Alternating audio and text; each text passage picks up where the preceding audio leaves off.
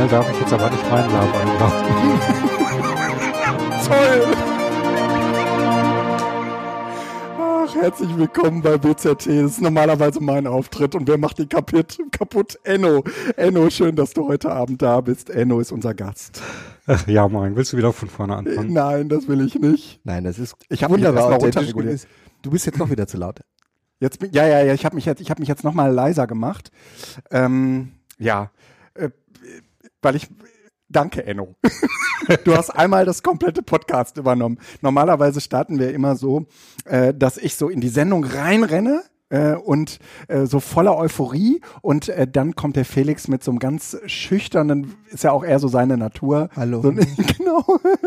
Und äh, dann ähm, fügen wir uns den Themen, die da kommen mögen.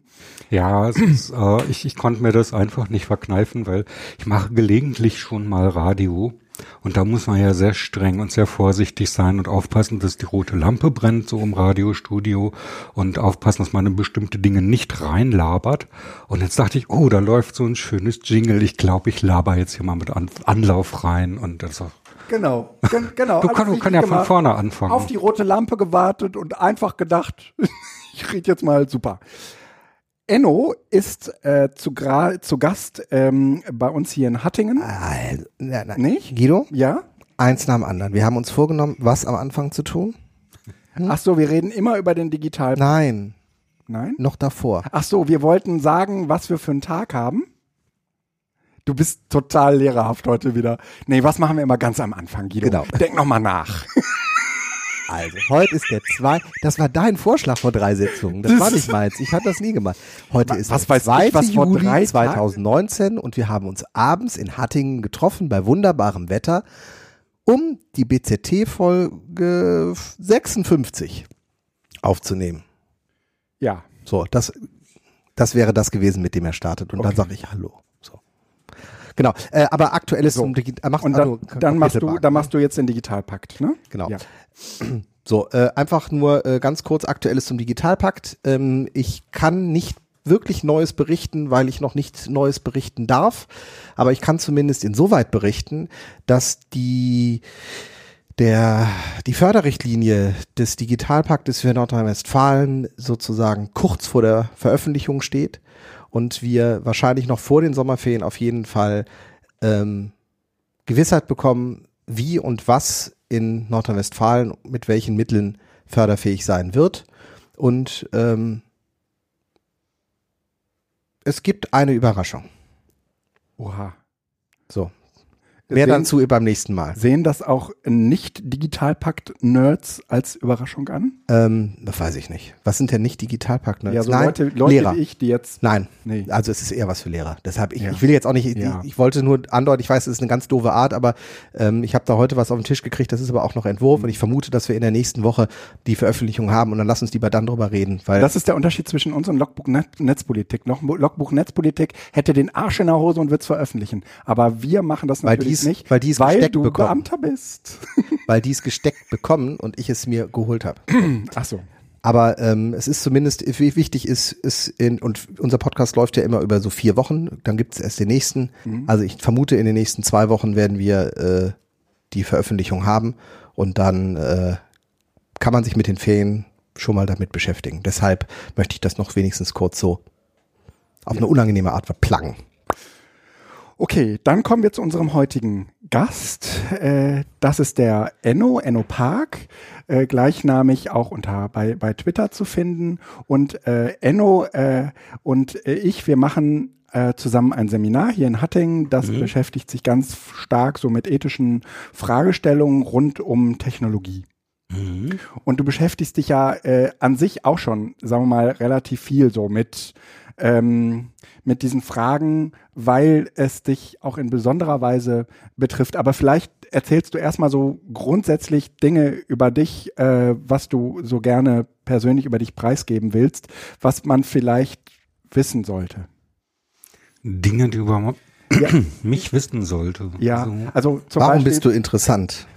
Genau, warum das das ähm, will man vielleicht nicht selbst über sich sagen, aber ähm, das wäre ja in jedem Fall äh, deine, dein Implantat, dein, mhm. technisch, dein technisches Implantat, über das du viel erzählen willst. Aber vielleicht kannst du vorher noch mal sagen, ähm, was hast du mit der digitalen Welt zu tun? Hattest du äh, auch vor deiner Implantation äh, schon oder deine, deine medizinischen Eingriff schon äh, so eine Neigung zum Digitalen und wo kam ja, der her? Und, sehr, sehr. Hm?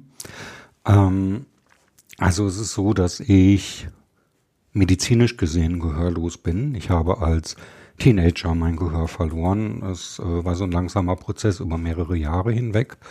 Und dann sind Computer und später auch besonders das Internet eine unglaublich tolle Angelegenheit. Weil es ja, ist ja klar, wenn du irgendwie in eine Kneipe gehst und nicht vernünftig mit den Leuten reden kannst, dann sind vielleicht noch ein paar Leute ganz lieb zu dir und nehmen ganz furchtbar viel Rücksicht, aber so richtig Stimmung kommt trotzdem nicht auf. Und dann wird das schon ziemlich cool, sich in Mailbox-Netzen rumzutreiben, äh, Fidonet zu machen. Dann kam in den 90ern so der erste Internetzugang. Äh, klar, habe ich mich dann da immer äh, schon immer mit Computern und Digitalisierung beschäftigt. Ähm, ich hatte keinen eigenen C64 damals, von daher bin ich auf der Ebene vielleicht nicht so voll Nerd wie die, die schon mit zwölf irgendwie den, den Brotkasten auf dem Tisch hatten. Mhm. Das äh, kam dann bei mir erst ein bisschen später. Mhm. Aber ähm, ich habe mich dann einfach aufgrund der Tatsache, dass das eben so ein bisschen meine Behinderung ausgeglichen hat, äh, ein bisschen tiefer wahrscheinlich ins Digitale begeben, als die meisten anderen Menschen das mhm. tun. Und zu einem Zeitpunkt, wo das ja noch gar nicht irgendwie so, so leicht zugänglich war, wie man das so heute vorfindet, wo das ja eigentlich schlüsselfertig mitgeliefert wird, oder? Naja, was heißt leicht zugänglich? Also ich habe auch in den 90ern schon meine Witze darüber gemacht, wenn äh, Boris Becker irgendwie Werbung für AOL gemacht hat, mhm. weil ich eben wusste, das ist äh, einfacher. Damals war das noch so Aufsetzen mit Windzock, den, den Stack aufsetzen, damit man den, die Windows 3.1.1 Kiste da ins Internet kriegen konnte und solche Späße. Ähm, Bin zu jung für diese Welt. nee, Ach, das ist das, das, ist totales Opa erzählt vom Krieg. Das ist völlig irrelevant. Äh, es war damals tatsächlich schon so ein bisschen so, dass äh, man sich dann da ein bisschen mit beschäftigt hat. Wie funktioniert das eigentlich? Vor dem Internet hatten wir vor allen Dingen die Mailbox-Netze und da hat mir dann halt irgendwie ein äh, Bekannter erzählt, ja, da hast du halt ein Modem und dann rufst du die Nummer an, dann kannst du dich da einwählen und dann gibt's da ein Menü und dann kannst du da so auf den Boards lesen, was die anderen so schreiben und Dinge runterladen und hochladen und allein das war schon so eine Welt für sich, so, so ein kleiner Mikrokosmos, so ähnlich wie CB-Funker, so eine Subkultur. Mhm. mhm. Ja, die, die hat natürlich Spaß gemacht und wenn du in der erstmal drin bist und dich erstmal in die erste Mailbox eingeloggt hast, dann bist du sofort Teil einer Community und mhm. mit denen kannst du rumnörden und dann lernst du über kurz oder lang auch ziemlich viel und das war natürlich in meiner Situation, dass ich wenig bis schlecht, wenig bis nichts gehört habe, äh, geradezu ideal. Und das Internet kam dann erst eine ganze Weile später.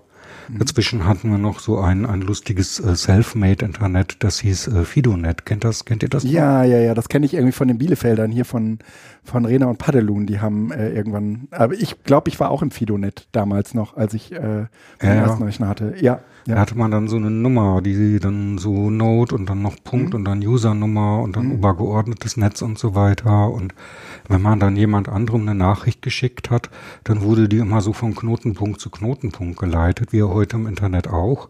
Nur, dass die Knotenpunkte erst einmal alle miteinander per Modem telefonieren mussten. Ah. Und das bedeutete natürlich, dass man dann immer warten musste, die Mailbox ruft dann die Mailbox an, mhm. dann wird die Nachricht weitergeschickt und mhm. dann ein paar Stunden später ruft sie die nächste an, mhm. dann wird die Nachricht wieder weitergeschickt und dann dauert das halt schon mal so drei Tage, bis irgendwie so eine E-Mail dann da so um die Welt gegangen ist. Das war echt noch Stimmt. ganz was anderes und langsam und man konnte beim Modem natürlich auch den Bytes so beim Downloaden zugucken. Ja, ja ich, ich kenne, ich, ich versuche mich gerade, also ich, ich hab, war von Anfang an eher in dieser Mac-Geschichte. Also ich weiß, das erste Mal in so einer Mailbox habe ich mich mit dem, mit dem Power Mac 7100 von meinem Vater und dann mit dem Performer 6200, glaube ich, beim Freund eingenackt und da gab's die ähm, Magic Village gab es. Äh, ist, ist FidoNet auch so ein First Class, äh, so ein Netzwerk gewesen? Mhm. Ist das, ist, First Class heißt dieses Ding, glaube ich, ne? Diese Technik dahinter? Es war äh, auch technisch verwandt mit dem Mausnetz, das es damals gab. Das haben die Atarianer benutzt. Okay. Also, und, und die, also die, wahrscheinlich, die, die Apfelianer. Also wahrscheinlich ist es eh, es gab ja noch nichts anderes. Also es gab mhm. ja noch kein Internet und in dem mhm. Sinne war das alles irgendwie auf Mailboxen irgendwie. Ja.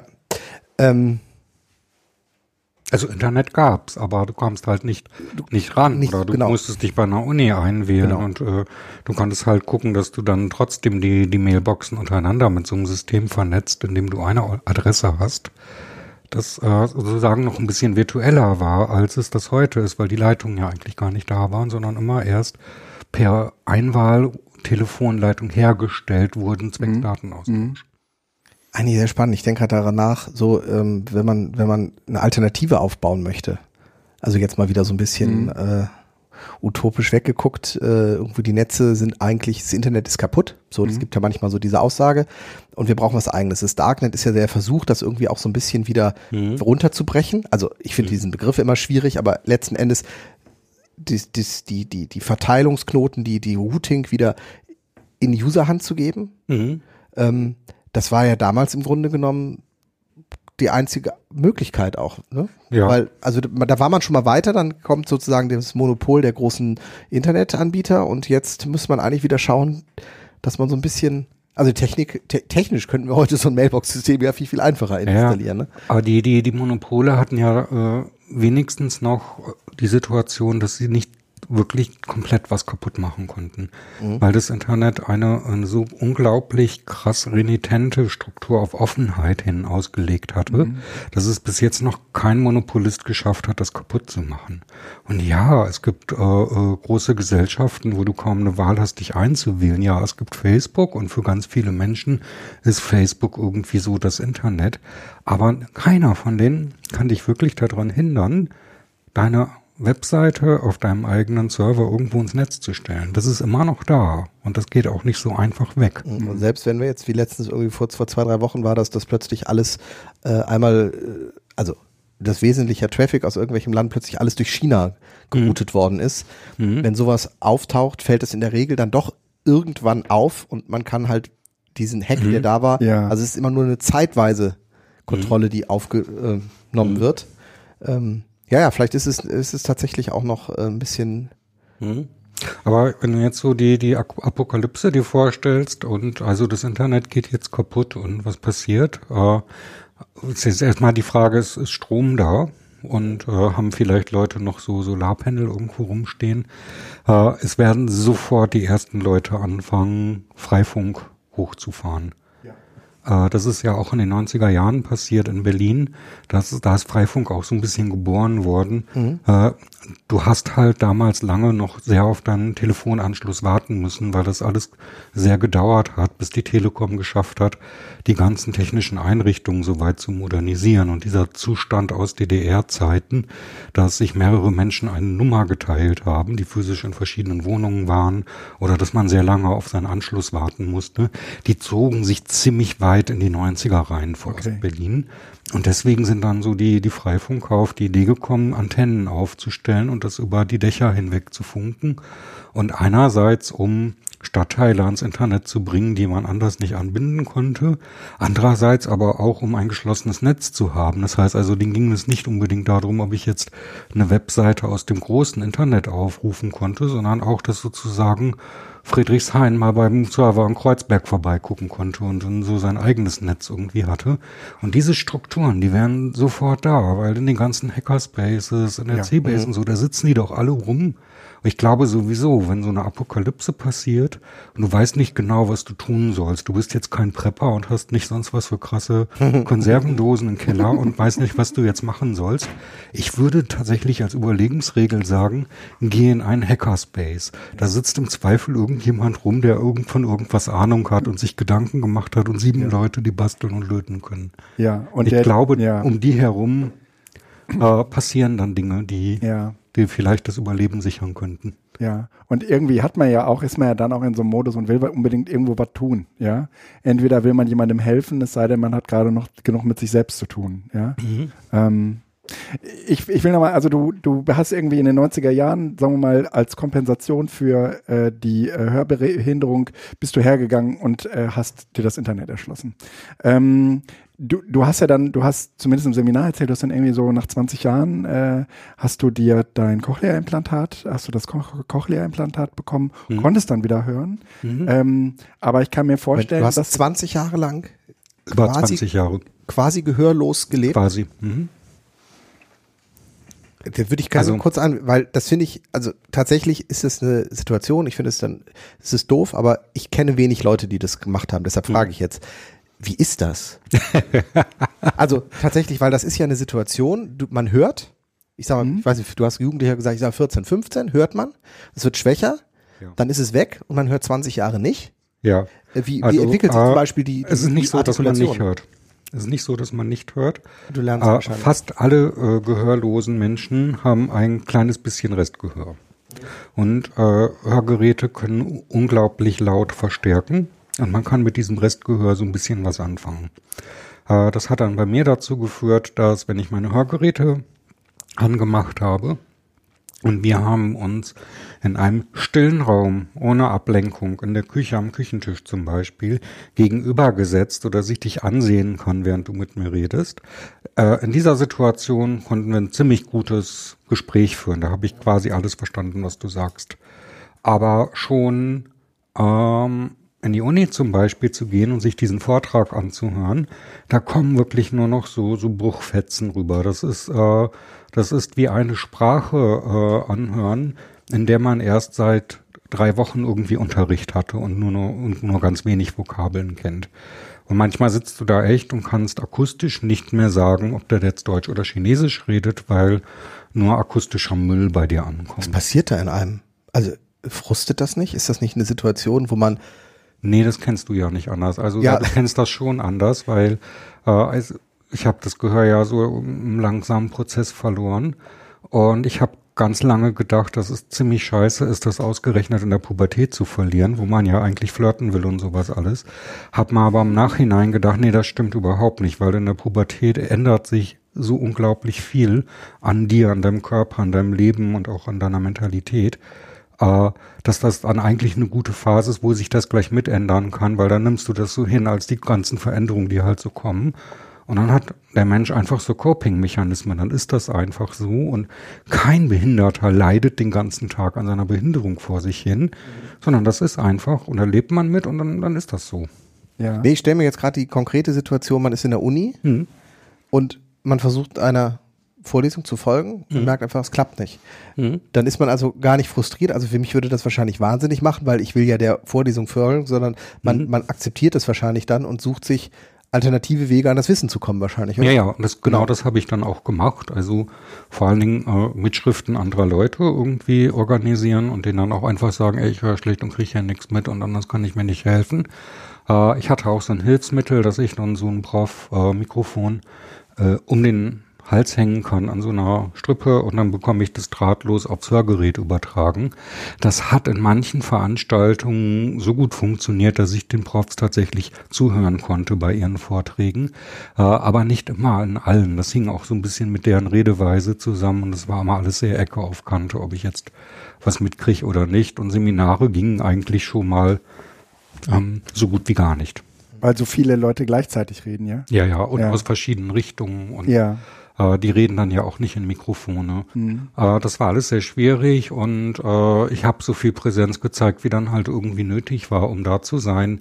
Aber ich habe in der Uni, beziehungsweise es war eine Fachhochschule in dem Teil des Studiums, ähm, nicht wirklich viel mitgekriegt, sondern äh, überwiegend Bibliothek zu Hause mit Schriften, Klausuren schreiben, was dann auch zu einem ganz klassischen Ergebnis führte. Weil ich habe nämlich äh, Wirtschaftsinformatik studiert und ich hatte natürlich Inform in Informatik Top-Noten, weil da musste die ganze Zeit nur programmieren und an der Kiste hängen und dir irgendwas ausdenken und hatte natürlich in BWL ganz überwiegend richtig beschissene Noten, mhm. weil die da, weil ich mir da vieles erklären lassen müssen und das kannst du zwar auch nach Büchern studieren, aber das ist schon schwieriger, weil in BWL, du hast halt nicht so eine Firma, mit der du den ganzen Tag so rumspielst und rumnördest, wie du das mit deinem PC tust, ja. wenn du als äh, Informatik betreiben willst. Ne? Ja. Ja. Ähm, Wirtschaftswissenschaften ist auch keine Wissenschaft, sondern Das ist ein eine Kapitel Religion. Und in dem Sinne kommt es, geht es ganz, ganz stark darum, ähm, tatsächlich die Interpretation. Also ich habe das, ich habe Sozialwissenschaften studiert, da gehörten Wirtschaftswissenschaften dazu. Mhm. Und es war das krasseste, wo die krasseste Abhängigkeit von Dozenten war. Also eine gewisse Interpretation, eine gewisse Mhm. ähm, Bewertung von, von Sachverhalten, Mhm. die auf keinen Fall so sind wie der andere Dozent, der nämlich dann eher volkswirtschaftlich oder marxistisch gar war. Also das waren so, also so ganz, ganz, ganz, ganz, also in Wirtschaftswissenschaften am stärksten, weil es halt im eigentlichen Sinne, also kann man drüber streiten, ich weiß, aber es, die Wissenschaft ist nicht unbedingt der Kern der Wirtschaftswissenschaften, sondern es ist vor allen Dingen eine BWL-lastige Haltung, Interpretation ja, die, dahinter. Die der, also ja. soll jetzt nicht das Thema sein, aber ähm, Im finde Grunde ich spannend. genommen ist das eine Philosophie. Im Grunde Ja. genommen haben wir keine harten wissenschaftlichen Daten, was eigentlich in Ökonomien wirklich passiert und versuchen uns auf dieser Basis einen Reim drauf zu machen, was denn da eigentlich abgehen könnte. Und da gibt's dann verschiedene Modelle. Und eigentlich ist das so ein bisschen Philosophie, würde ich sagen. Und die Volkswirtschaften formulieren das noch am, am offensten. Das ist eigentlich Mhm. so eine Sache. Okay. Ähm, ja, aber ich äh, das heißt, du hast dein äh, Studium aber ähm, mit Hörgeräten auf maximal best- also absolviert. So, Äh, nee, ich habe das tatsächlich nicht beendet. Okay. Erfolgreich abgebrochen. Ja, das gehört ja Da- heute auch dazu. Das unbedingt. Nee, ich habe das ja erfolglos abgebrochen. Ich studiere ja wieder, das ist ja das Problem.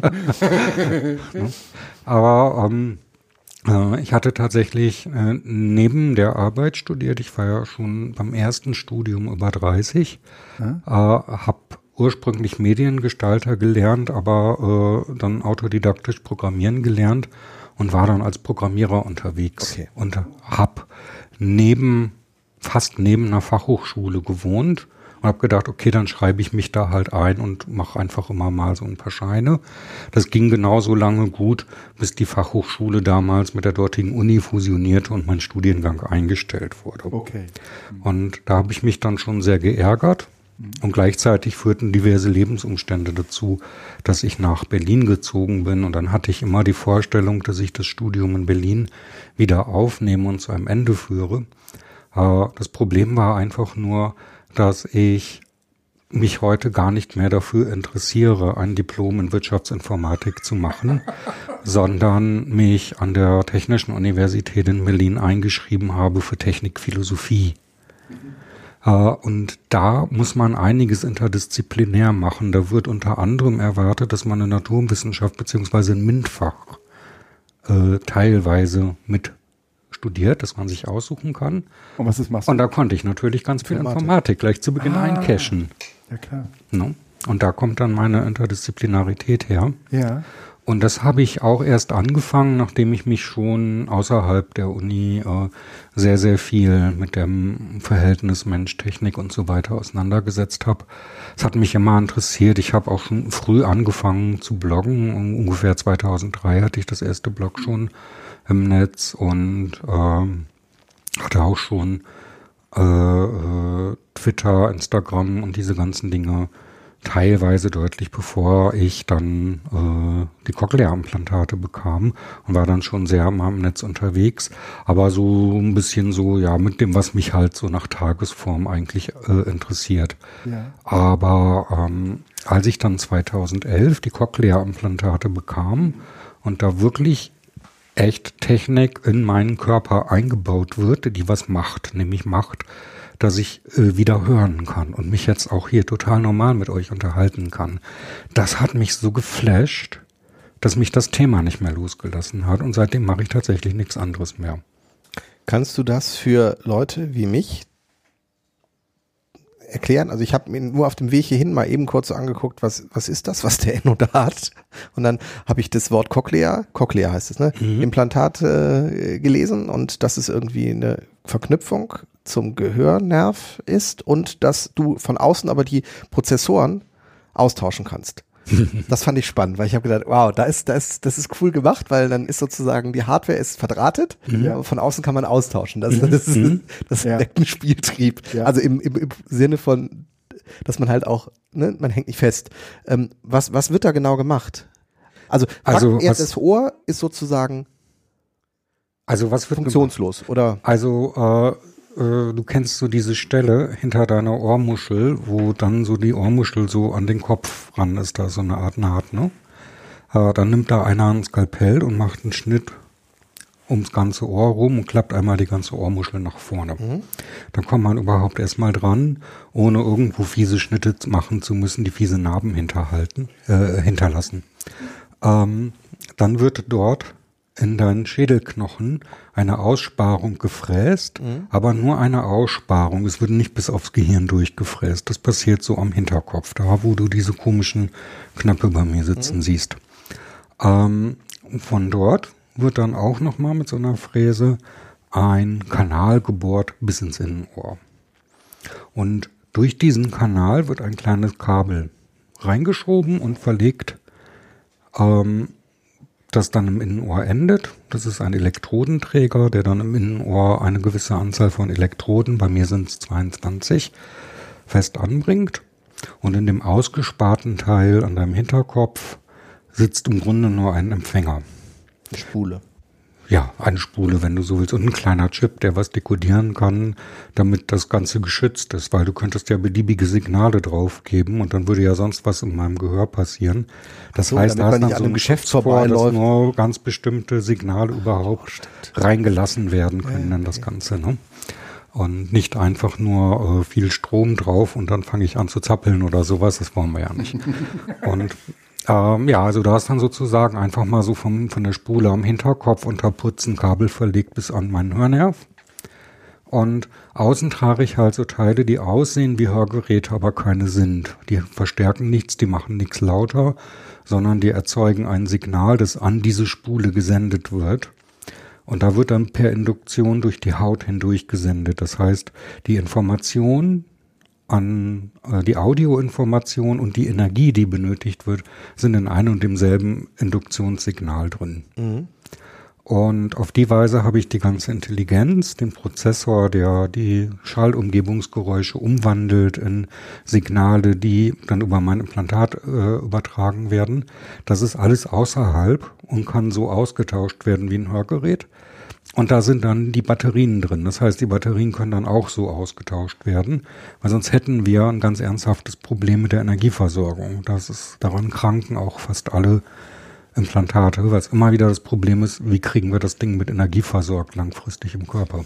Das heißt, der limitierende Faktor eigentlich für zukünftige Entwicklungen sind die 22 Elektroden an deinem Nerv. Ja, da geht's auch nicht mehr weiter. Also ist, ist äh, jetzt mal ganz, also äh, die, das Kabel, Unterputz verlegt mit 22 Elektroden am Ende. Mhm. Ähm, werden die gezielt verdrahtet oder ist das dann ein Lerneffekt, wo du im Grunde genommen die, also dass die sich, die, die verwachsen, aber chaotisch und man lernt naja. dann welche die sind tatsächlich gezielt verdrahtet. Äh, das Innenohr, die, äh, die Cochlea, die sogenannte Hörschnecke, spiralförmig aufgebaut und die Spitze dieses äh, Elektrodenträgers ist tatsächlich auch spiralförmig. Und das heißt, die alleräußerste Elektrode sitzt ziemlich weit innen in dieser Spirale und dann sitzen die ganzen Elektroden so der Spirale entlang und, folgen so der Form. Ja, okay. Und äh, ganz innen drin, äh, wenn man den Hörnerv ganz tief innen reizt, dann kriegt man einen tiefen Ton. Und wenn man den Hörnerv weit außen reizt, dann kriegt man einen hohen Ton. Und wenn man ihn irgendwo in der Mitte reizt, dann gibt es halt einen mittelhohen Ton. Das heißt also die 22 sind auch keine Limitierung, die man jetzt erstmal aus es geht nicht mehr, sondern das ist auch anatomisch sozusagen die, die sinnvolle ja, das Stückelung. ist die sinnvolle Anordnung, aber man könnte ja entlang dieser Spirale statt 22 Elektroden auch 100 einbauen. Aber das geht halt nicht. Da ist so wirklich Ende der Fahnenstange, weil du kannst das Ganze nicht kleiner und enger bauen. Jedenfalls nicht mit der Technik, die wir heute haben. Bedeutet das denn, dass du im Grunde genommen in 22 Abstufungen alles hörst oder durch die äh, Kombination von zwei Dingen dann auch Nuancen hast? Also kannst du klassische Musik hören? Ja, ich kann klassische Musik hören, aber du hast völlig recht. Theoretisch theoretisch höre ich äh, 22 beziehungsweise eigentlich sogar nur 12 verschiedene Tonhöhen. Mehr ist äh, rein physikalisch gar nicht drin. Mhm. Und was äh, das Implantat macht, es hat eine Dekodier, eine Kodierungsstrategie, wie diese Elektroden angesprochen wird. Du kannst ja auf zwei Elektroden äh, Ton geben und auf einen dann hast du einen tiefen Ton und auf einen daneben dann hast du einen etwas höheren Ton. Du kannst aber auch nur so halb viel Strom mhm. auf die eine Seite geben und auch nur so halb viel Strom auf die andere Seite. Und dann entsteht in deinem Kopf der Eindruck, als wäre dazwischen noch eine Elektrode. Mhm. Das heißt, man kann also durch die Art, wie das Ganze kodiert wird, so tun, als gäbe es virtuelle Elektroden. Also du lernst im Grunde genommen auch. Also äh, das ist einmal Lernen, das ist aber auch einmal äh, das, das Codieren seitens äh, des Implantates beziehungsweise des Prozessors. Ja. Aber es ist auch eine Lernleistung, die erbracht werden muss. Ähm, aber dadurch, dass du zwei nebeneinander liegende äh, Elektroden mit unterschiedlich starken Signalen ansprechen kannst, kannst du dem Gehör die Illusion geben, da sei ein mhm. Ton dazwischen in der Mitte. Und die Tonhöhe kannst du relativ stark auch variieren, je nachdem, wie du das Gleichgewicht zwischen diesen beiden Elektroden herstellst mit deiner Signalstärke. Und das führt tatsächlich zu einer recht hohen Auflösung. Und ja, äh, ich kann Klassik hören und zwar sogar sehr gerne. Und ich gehe gerne in äh, Konzerte und in klassische Konzerte. Ich gehe weniger gerne in äh, Rockkonzerte, weil mir die zu laut wären. Und zwar nicht zu laut im Sinne von, oh, das tut mir weh, sondern zu laut im Sinne von, da sind Mikrofone in meinem Cochlea-Implantat und die kommen mit bestimmten Lautstärken nicht besonders gut klar, weil es halt Mikros sind. Also Ach, weißt du, wenn, du, wenn du auf ein richtig lautes Rockkonzert gehst und du hältst ein Handy hoch, klingt das halt auch hinterher scheiße und nicht so mhm. wie das, was du wahrgenommen hast. Deswegen klingen Rockkonzerte nicht. Wenn es aber eine Nummer leiser geht und wir gehen auf ein Klassikkonzert oder auch auf ein Jazzkonzert oder auf eins, wo nicht so weit aufgedreht wird, klingt super. Und ich merke auch, dass der limitierende Faktor wirklich das Mikrofon außen an meinem Cochlea-Implantat ist, weil wenn ich mich äh, mit einer Klangquelle verbinde, drahtlos oder auch kabelgebunden und ohne dass da noch Mikrofone zwischen sind, direkt mir das Signal reingeben lasse, dann habe ich wirklich einen sehr, sehr klaren Sound. Und das, äh, der Unterschied kommt wirklich krass rüber. Ich merke das zum Beispiel, wenn ich mir englischsprachige YouTube-Videos angucke. Das fällt mir so ein bisschen schwer, ohne Untertitel, ohne englische Untertitel alles zu verstehen. Äh, aber in dem Moment, wo ich das Signal als Audiosignal reingebe, kommt es so klar rüber, dass ich dann oft mal so ein Video angucke und gar nicht merke, oh, ich habe ja die Untertitel mal nicht angemacht. Mhm. Und dann, wenn Stimmt, ich das, das aber ja über Lautsprecher... gar kein Unterschied sozusagen, weil es mhm. ist ja eh eine Übersetzungsleistung. Ja, ja. Und wenn ich das aber über Lautsprecher ja. hören muss, dann geht dann für mich die Qualität schon so weit runter, egal wie gut die Lautsprecher sind, dass ich dann schon einen Tick schlechter das dann höre. Der Akku ist schneller leer beim ähm, klassischen Konzert, oder? Oh, das ist, das kann ich dir gar nicht beantworten. Das ist wahrscheinlich so minimal, dass man es nicht merkt. Ne? Ah, doch, das wird man wahrscheinlich merken. Äh, aber ich habe da nie wirklich Buch drüber geführt. Okay. Äh, es sind keine Akkus, sind äh, tatsächlich noch Batterien, die ich wechsle. Ah, okay. Äh, ungefähr alle zwei Tage muss ich wechseln, äh, weil die Akkus in meinem Fall noch keinen ganzen Tag durchhalten. Achso, ich Und hätte jetzt irgendwie vermutet, dass man irgendwie so eine Induktionsladespirale hat, die man so nach so ja. gute Nacht und morgens rein und es läuft. Aber nee, nicht ganz so. Also es, es gibt Akkus und Ladegeräte und alles dafür, aber die, die äh, Häufigkeit, in der man oder ich aufladen muss, ist so hoch, dass das Ganze anfängt, sehr, sehr unpraktisch und ungemütlich zu werden. Und sobald es Akkus gibt, die ein bisschen länger halten, dass man ungefähr so lange durchhält wie mit dem Smartphone, äh, dann äh, äh, würde ich auch auf Akkus umsteigen, weil ich das der Umwelt auch nicht zumuten will, so viele Entschuldigung, Batterien wegzuwerfen. Aber äh, im Moment bin ich dann deswegen tatsächlich noch auf Batterien. Mhm. Das ist auch so, wenn du, wenn du auf Reisen gehst, musst du immer so einen geladenen Akkuset immer dabei haben ja. und auch immer darauf achten, dass du die alle auflädst und äh, immer schön nachlädst und, und sehr äh, diszipliniert diese Routine durchführen. Wenn Batterien musst du einfach nur dabei haben, beziehungsweise die gibt's. Die sind, das sind standardisierte Hörgeräte, Batterien, Zinkluftbatterien. Die kannst du auch im Elektromarkt kaufen, wenn du gerade mhm. einen Akustiker okay. hast. Ne? Jetzt äh, sag mal, ähm, du hast äh, irgendwann, äh, nachdem du das Cochlea-Implantat hattest, ähm, wahrscheinlich auch durch die ganze Beschäftigung rund um Impla äh, implantierte Technik, dich äh, entschlossen, den Cyborg e.V. zu gründen. Ich bezeichne ja. dich immer als Cyborg. Ja. Aber was macht dich zu einem Cyborg? Äh, ich könnte dich jetzt ganz, ganz, ganz gemein ausbooten, wenn ich jetzt sage, ich finde, dass wir alle Cyborgs sind. Und dann ergibt die Frage, was mich denn nun zu einem Cyborg macht, natürlich keinen Sinn. Aber eigentlich haben wir ja drüber geredet. Äh, Technik wurde in meinen Körper eingebaut und die, die triviale, die Popkultur-Definition von Cyborg ist halt ein Mensch, in den Technik eingebaut wurde. Und du kannst auch kaum noch ein Implantat bekommen und das Leuten erzählen, ohne dass die den Witz machen, haha, dann bist du ja jetzt ein Cyborg. Mhm. Und äh, diesen Witz habe ich einfach nur ernst genommen und habe gesagt, ja, Moment mal doch, da, genau das ist ja hier passiert. Dann nennen wir das jetzt auch erstmal einfach so.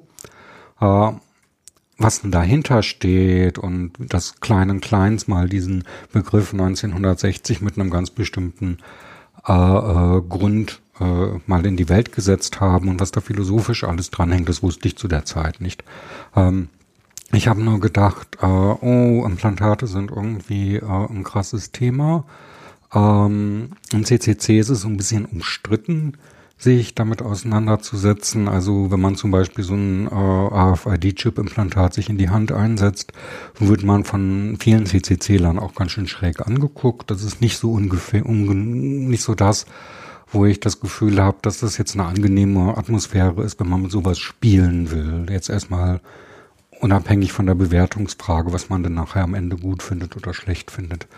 Und deswegen habe ich mich so ein bisschen dagegen entschlossen, irgendwie so eine Gruppe im CCC zu gründen, äh, sondern habe mal so einen Aufruf ins Netz gestellt, ey Leute, wer interessiert sich für das Thema, habe ein Datum, einen Termin gesetzt in der C-Base in Berlin, ja, und da tauchten wirklich ein paar Typen auf.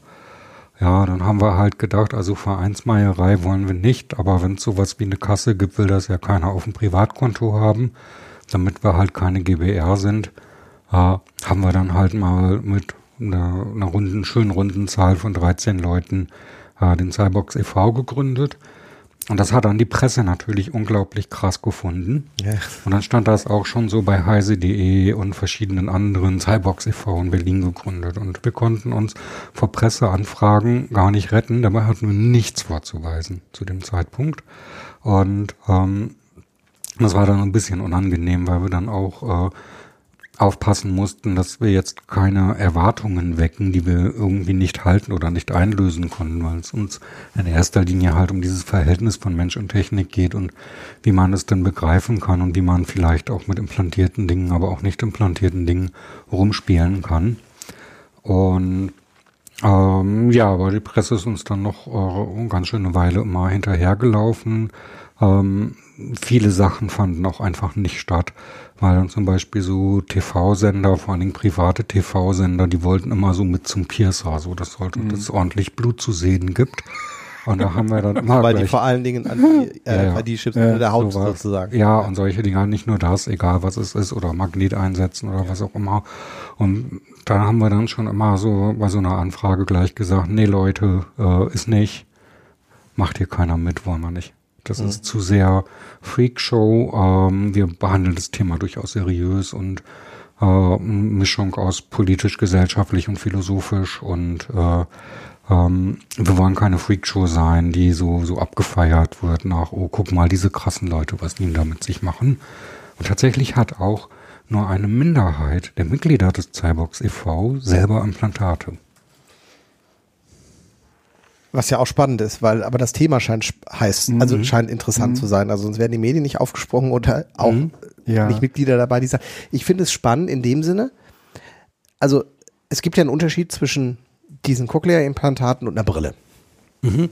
So, also ich glaube, dass wir irgendwann einen Zustand erreichen werden, wo das möglicherweise wieder verschwimmt, dass wir das nicht so auseinanderhalten können, aber im Moment ist es ja doch relativ klar. Erstens ist es analog, zweitens oder justiert es nur einen, einen optischen Fehler mhm. und bei dir ist es ja sozusagen etwas, was überhaupt Digitaltransmitter, also oder? Also ja, oder? Es, es, es, es geht ganz anders dran. Also es, es öffnet einen neuen Kanal. Darf ich abkürzen? Ja.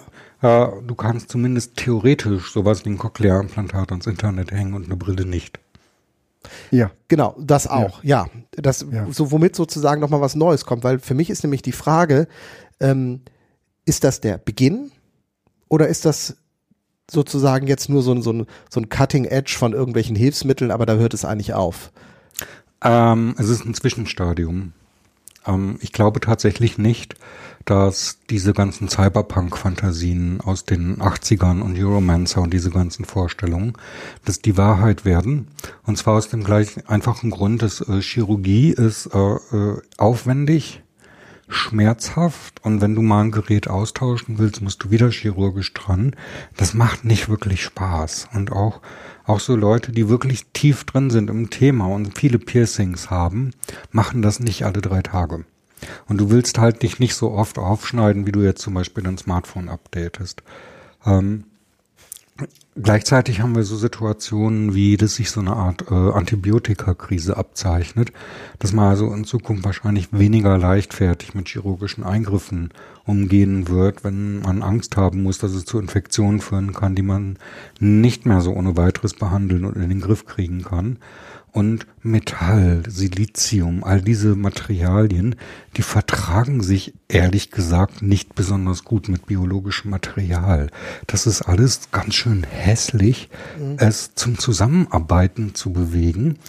Deswegen also die Zukunft, wenn es um die Modifikation des menschlichen Körpers liegt, die wird komplett in Wetware sein, in nasser Ware, also in biologischem Material, lass es das künstliche Herz sein, das aber aus Zellen besteht, die du dann in einer Petrischale züchtest und dann mit einem 3D-Drucker in Form bringst. Sowas.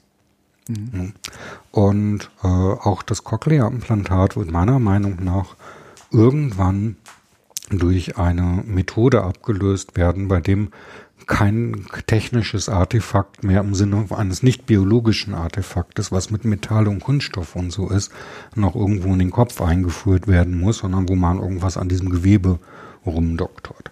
Sei es mit, mit Nanobots oder was weiß ich, auf welche Arten man da mhm. äh, Reparaturmaßnahmen durchführen könnte. Und diese ganzen Versuche aus Metall, Kunststoff, Elektronik, solche Dinge zu bauen, sind ein Zwischenschritt. Und ich glaube, dass dieser Zwischenschritt nicht übermäßig weit kommen wird, nicht allzu sehr in Richtung Cyberpunk-Fantasien gehen wird, weil die Entwicklung in den Biotechnologien so, sehr, so, so, so schnell ist. Auch dann wiederum unterstützt von künstlicher Intelligenz, dass ich einfach denke, wir werden einfach sehr viel schneller in der Lage sein, ein Herz aus einem 3D-Drucker herzustellen als ein Kunstherz das wir ja noch nicht geschafft haben, obwohl die Menschen das seit äh, den 1960er Jahren versuchen, ein Kunstherz ähm, aus Metall oder Kunststoff herzustellen. Mhm. Ich denke auch so dieses Selbstoptimierungs, also die Brille ist ja im Grunde genommen auch schon für mich äh, eine, eine Form der Optimierung. Mhm. Also natürlich habe ich einen ja, Defizit. Du kannst dich besser sehen als andere ohne Brille. Ich kann aber, mich sehen. Aber Enno schon, oder? Du kannst äh, besser als Menschen äh, äh, mit einem normalen Gehör. Genau, und das mhm. ist sozusagen der Punkt, wo ich sage, es, es kann ja durchaus den Reiz geben. Also wenn wir jetzt das mit dem Hören mal geben, es gibt, es gibt ein Setting, wo ich vielleicht auch nicht ganz so gut höre mhm. oder vielleicht sogar normal höre, mhm. aber es gibt eine Situation, beruflich, ähm, was auch immer, konstruiert irgendetwas, wo das für mich einen echten Vorteil hätte. Mhm. Die auch die Schmerzen, die auch immer relativ sind, wenn mhm. ich dann am Ende einen Vorteil da habe, mhm. äh, okay sind. Ähm, ist es dann etwas, was wir uns in Zukunft vorstellen könnten, dass da mehrere, dass das, dass da mehr mit rumlaufen, also dass diese Optimierung tatsächlich auch in diese Richtung geht? Oder ist der Mensch an sich doch einer, der von der Tendenz her mit den gegebenen Bedingungen, so wie du ja auch am Anfang als Jugendlicher das erstmal angenommen hast, mhm. eigentlich umgehen kann. Also, dass wir gar nicht, also, dass ich gar nicht das Bedürfnis habe, besser immer überall zu sein. Doch, das gibt's. Äh, das ist die Frage. Also, mhm. also ja, äh, die Frage ist, sind zwei Dinge. Also manche und das vielleicht auch längst nicht alle, aber Menschen mit bestimmten äh, Mentalitäten, die nörden halt gerne. Die wollen gerne in irgendwas toll sein und manche gehen dann an einen Fußballverein oder lernen ein Musikinstrument und dann kommen sie da unterschiedlich weit mit. Und äh, so ist es natürlich auch äh, absolut vorstellbar, dass Leute dann anfangen, sich Implantate zu bauen, um sich dann bestimmte Fertigkeiten zu erlangen, die aber nicht in dem Sinne Mainstream werden, in dem Sinne wie auch hier jetzt längst nicht jeder irgendwie Gitarre oder Klavier spielen gelernt hat. Und dann gibt es auf der anderen Seite so den sozialen Druck, entsteht an irgendeiner Stelle äh, ein Tool, das alle haben müssen, um gesellschaftlich mithalten zu können. Dann nenne ich mal ein Auto oder in letzter Zeit das Smartphone. Das sind beides Dinge, wenn man es drauf verzichtet, hat man es schwer. In Berlin geht's mittlerweile wieder gut ohne Auto, aber ich habe mal auf dem Land gelebt und da weiß ich, äh, wie essig das in anderen Re äh, ja. Regionen sein kann, zu versuchen, ohne Auto zu leben. Im und, Ruhrgebiet geht das definitiv nicht. Und wir kommen jetzt auch schon in eine Situation, wo du ohne Smartphone nicht leben kannst. Ja. Äh, das ist ein Problem, weil diese Techniken ja invasiv sind. Ein Auto schädigt vor allen Dingen die Umwelt. Ein Smartphone erscheint äh, im ersten Moment harmlos, hat aber zumindest so von der Datenschutzseite her eine ganze, ganze Menge Implikationen. Und du, du zwingst also im Grunde genommen die Leute dazu, den Datenschutzbestimmungen von Google für ein äh, Android halt zuzustimmen, indem du sie gesellschaftlich zwingst, so ein Gerät überhaupt erstmal haben zu müssen, um dabei sein und mithalten zu können. Und das empfinde ich schon als relativ invasiv und äh, ich habe nichts dagegen. Ich liebe Smartphones und ich finde das ganz tolle Geräte und ich will eins haben. Ja. Die, Aber die es nicht haben, sind Menschen, sozusagen gehörlos äh, genau. in, auf WhatsApp oder was auch immer, welch, welchen. Genau, ja. ich möchte das aber, ja. dass die Leute, die dann anderer Meinung sind und das halt nicht wollen, dass, dass die trotzdem vernünftig klarkommen in unserer ja. Gesellschaft. Das ist super ja. wichtig. Das ist auch der, Gesang, äh, der Gedanke von äh, Inklusion dann am Ende. Ja. Ne? Und wenn du jetzt noch weiter gehst, kannst du dir natürlich theoretisch überlegen, dass es Implantate gibt, die so krass in Mode kommen, dass alle irgendwie sagen, das musst du aber haben. Und dann wird es vielleicht zu einem Ritual, dich mit irgendwie 14 oder 18 chippen zu lassen, so wie das heute ein Ritual ist, deine Führerscheinprüfung zu machen oder sowas. Und das ist natürlich denkbar und ähm, das ist eine gefährliche Schieflage, weil wir als Gesellschaft oft blind dafür sind, was wir als selbstverständlich voraussetzen und was nicht. Mhm. Wir sind, mhm. also mir kommen gerade zwei Bücher an äh, in, in den Sinn. Ich glaube, da hast du da auch gerade irgendwie so unbewusst drauf verwiesen, äh, mit 18 sich dann den Chip einpflanzen zu lassen und das Cochlea-Implantat kann man mit dem Internet verbinden. Ist das nicht The Circle? Ja, ne? Mhm. War doch, ne? Der Circle, mhm. wo man dann dieses Implantat hat, wo man das Rauschen der ganzen Welt und alle Gedanken dann mit mhm. aufnehmen kann. Das ist ja tatsächlich etwas, wo, das auch in dem Buch relativ plausibel und stringent aufgeführt wird und was ja zumindest, wenn du das sagst, theoretisch, technisch fast machbar wäre. Mhm. Also die Frage, was du damit anfängst, wenn du das Rauschen hast, aber das müsste man selektieren oder sonst mhm. was. Aber zumindest sowas, sowas ja theoretisch möglich. Und das andere ist das neue Buch von Daniel Suarez. Ähm, ich weiß nicht, wie man den ausspricht, wahrscheinlich irgendwie Suarez. Ähm, Bias. Ken, mhm. Kennst du das? Nee. Ähm, da geht es, ich bin noch am Anfang, also äh, erste Drittel, da geht es um ähm, Genmanipulationen, also dass man äh, prä, also pränatal. Ähm, nee, äh, noch bevor die Befruchtung stattfindet, äh, Modifikationen oh. und zwar über den, den normalen Bereich, also äh, nicht nur Diagnostik, sondern dann auch sagen kannst, ich möchte jetzt besonders intelligent machen oder soll besonders sportlich sein oder sowas eben machen kann, um ähm, sozusagen seinen Kindern in dem Sinne des Eltern natürlich wollen, den bestmöglichen Start ins Leben zu gewährleisten. Der, der hier wird jetzt ausgeblendet, dass das auch Risiken hat, weil die einfach in der Welt sind, wo das schon alles funktioniert. Aber das ist sozusagen, das, das, das, das ruft das für mich. Das kann man mit der Brille auch schon machen. Aber die Brille ist halt so normal, mhm. dass wir das sozusagen als Hilfsmittel akzeptiert haben. Das, ich mhm. bin ja nicht behindert, weil ich eine Brille habe. Mhm. Dich habe ich eben auch als behindert bezeichnet weil du im Kannst Grunde genommen genau ja, aber äh, weil du ähm, halt ein Hilfsmittel hast, was nicht mhm. Standard ist. Aber letzten Endes ist es für dich ein Hilfsmittel wie für mich die Brille, weil wenn ich die Brille nicht hätte, könnte ich kein Auto fahren. Ich könnte die Flasche auf dem Tisch schon nicht mehr sehen. Mhm. Das heißt, ich wäre tatsächlich, also Uni wäre weg. Pflegestufe 1? Ich, ich, ich, ich wäre, ja. ja, mir würde es auch nicht helfen, wenn ich den Professor äh, ein Mikrofon um die. Ja. Autofahren, überhaupt Mobilität bekommt plötzlich, geht nicht mehr. Ich, ja. ich sehe nicht, welcher Bus kommt. Also das heißt, ja. es ist tatsächlich äh, für mich eine, eine, eine herbe Einschränkung, aber es ist halt akzeptiert. Und ich finde es halt spannend, jetzt in diesem Zusammenhang das einfach mal zu thematisieren. Wie weit erlauben wir überhaupt äh, gesellschaftlich Modifikationen am Körper, die eben, wenn wir das tatsächlich jetzt auch mal außen vor lassen, dass es Moden geben kann Mhm. Wie, weit, wie weit geht sowas? Mhm. Also äh, ist, geht es immer nur darum zu reproduzieren, was von Natur aus in der Norm vorhanden ist?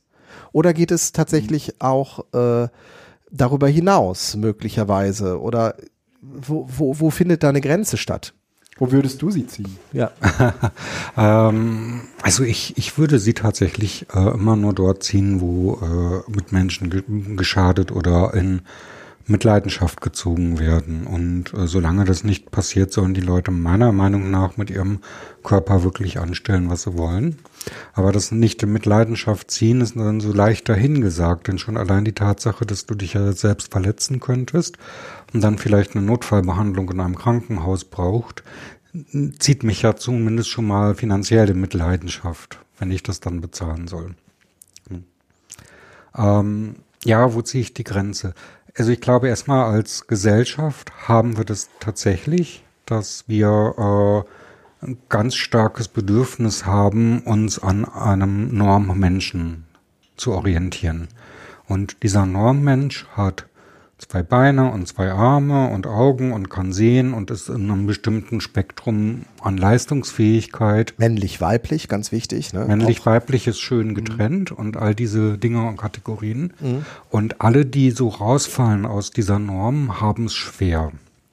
Ähm, egal, ob das jetzt in Anführungsstrichen eine Normabweichung nach unten zu weniger leistungsfähig oder nach oben zu überdurchschnittlich leistungsfähig ist. Bei den überdurchschnittlich leistungsfähigen ist es nur so, dass die dann besser kompensieren können und zum Beispiel äh, das, was sie über die Norm hinaus können, vielleicht monetarisieren können oder zum Star werden können oder irgendwelche Dinge besonders gut können. Aber auch die empfinden wir so als so ein bisschen anrüchig. Also zum Beispiel irgendwie so alle Menschen mit einem krass hohen IQ, die dann so in Mensa-Club gehen. Und wenn wir die auf einem Haufen sehen, finden wir die halt ein bisschen komisch und mhm. gehören dann, fühlen uns dem nicht zugehörig. Das ist dann schon wieder was anderes und entspricht nicht der Norm. Das haben wir nicht so gerne. Und es gibt halt ähm, gesellschaftlich immer die Bestrebungen zu versuchen, Abweichungen einzufangen und so ein bisschen in Richtung Mitte immer zu drängen. Äh, vielleicht ist das auch bis zu einem gewissen Grad nötig, damit wir alle einigermaßen ähnliche Ebene haben, auf der wir uns unterhalten, wenn wir äh, kommunizieren und ein ähnliches Bild von uns selbst und der Welt haben, um überhaupt vernünftig miteinander reden zu können. Ähm, und dann stehen sich ja diese zwei Konzepte gegenüber. Das eine Konzept ist Empowerment und das andere Konzept ist Inklusion. Und scheinbar sind die unversöhnlich. Denn Empowerment sagt, ich helfe dir, damit du dir selbst helfen kannst. Empowerment ist die Bereitschaft, die Brille zu tragen und nicht zu sagen, einen anderen zu fragen, ey, was steht da auf dem Schild? Keine Assistenz zu bekommen, sondern sich selber anzupassen an die Gesellschaft. Ähm, das ist dieser alte Gedanke von bring jemanden bei zu fischen und dann musst du den halt nicht mehr füttern, dann kann er selber angeln gehen.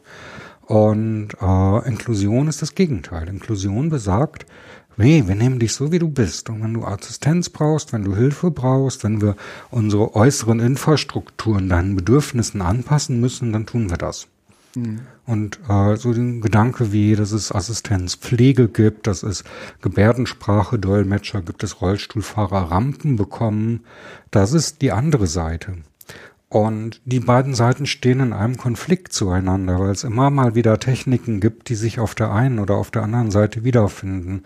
Oder man sich jetzt die Frage stellen muss, ist das denn nötig, dass der sich jetzt helfen lässt, wenn er nicht stattdessen das und das technische Hilfsmittel benötigen könnte?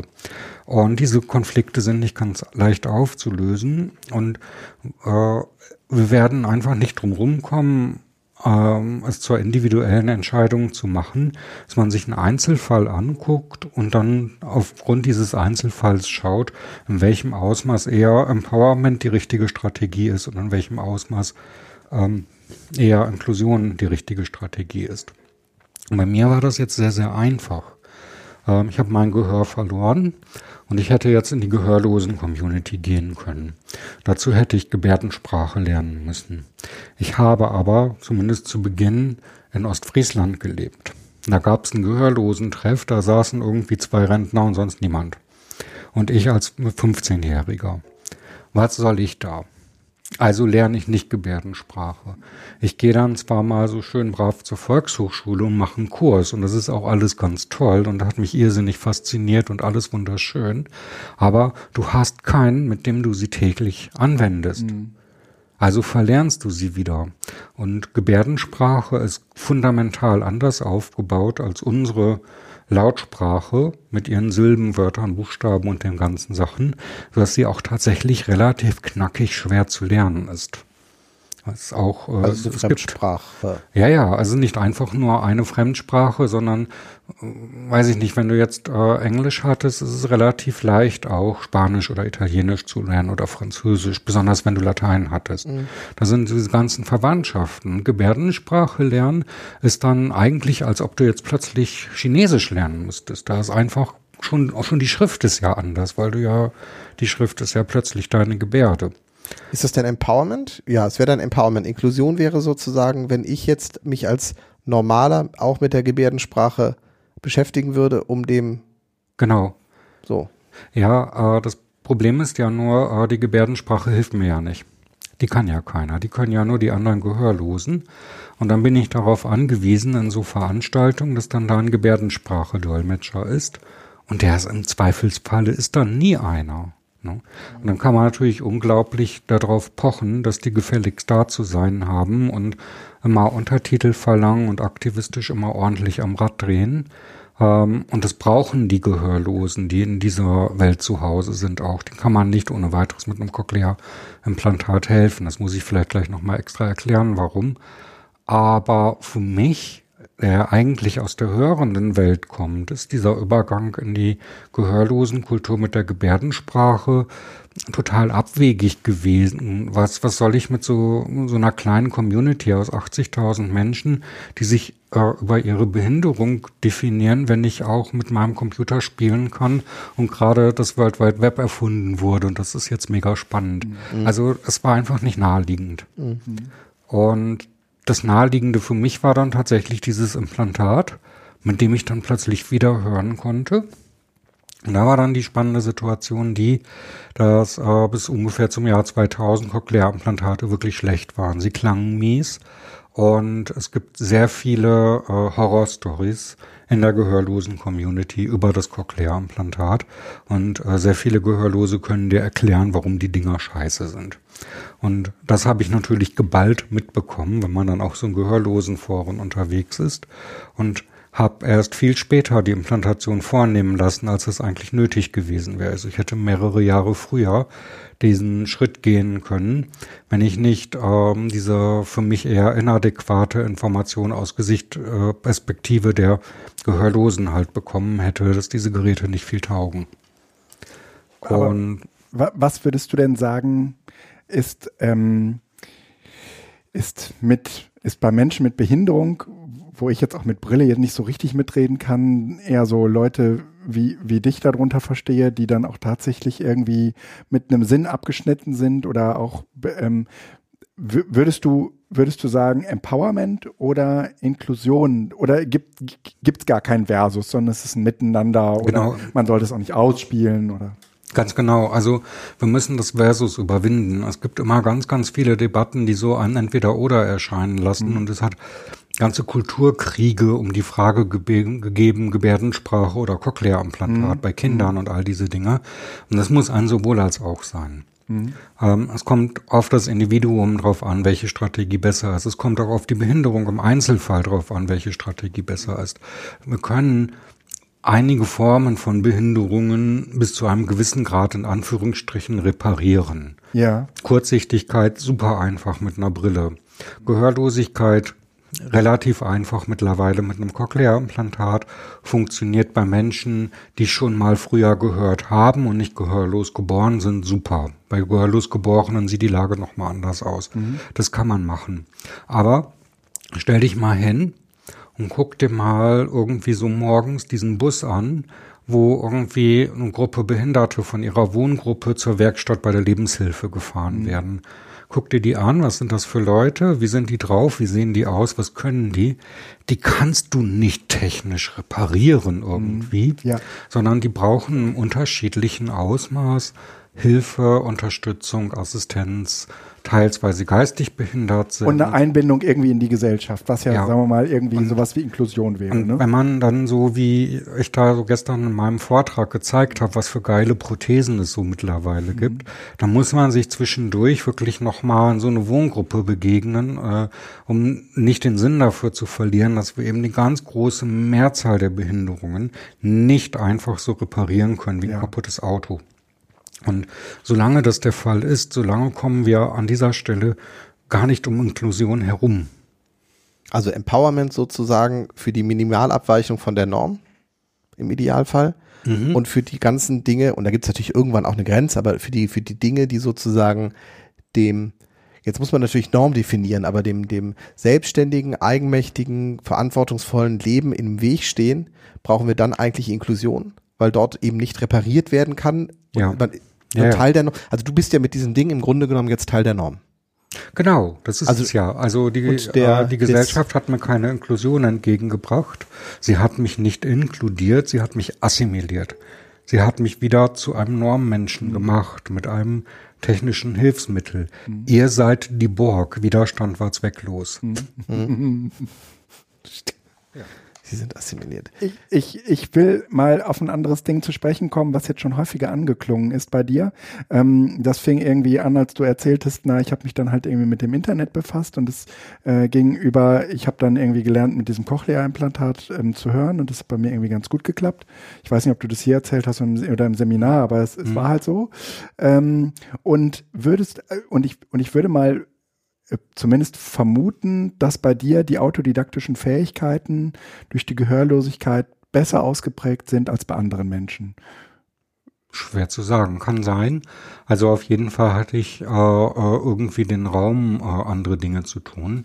Hm. Ich war allerdings auch schon, bevor ich mein Gehör äh, verloren habe, äh, hatte ich so, so, so, ein bisschen leicht nerdige Züge. Also ich hatte zum Beispiel okay. so eine alte äh, normale, äh, nicht mal elektrische Schreibmaschine, sondern wirklich noch eine mechanische Schreibmaschine.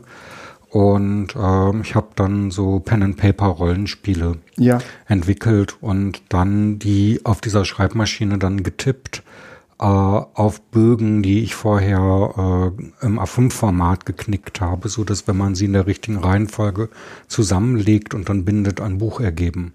Ah, okay. Und da musst du einfach auch irgendwie so dieses, dieses Nerdtum in dir haben, mhm. so total glücklich und zufrieden damit zu sein, da in, dir in deinem sein. Zimmer ja. an sowas mhm. rumzufummeln, äh, auch wenn draußen die Sonne scheint und äh, eher nicht so irgendwie jetzt so der, mhm. der Fußballknie aufschlagen mhm. Typ sein, der war ich schon immer. Und wiefern dann jetzt das die Rolle gespielt hat beim, beim autodidaktischen oder äh, eben die, die Gehörlosigkeit, dass man dann äh, ausgleichsweise sehr viel mehr liest und andere mhm. Medien konsumiert und so. Mhm. Das ist schwer zu sagen.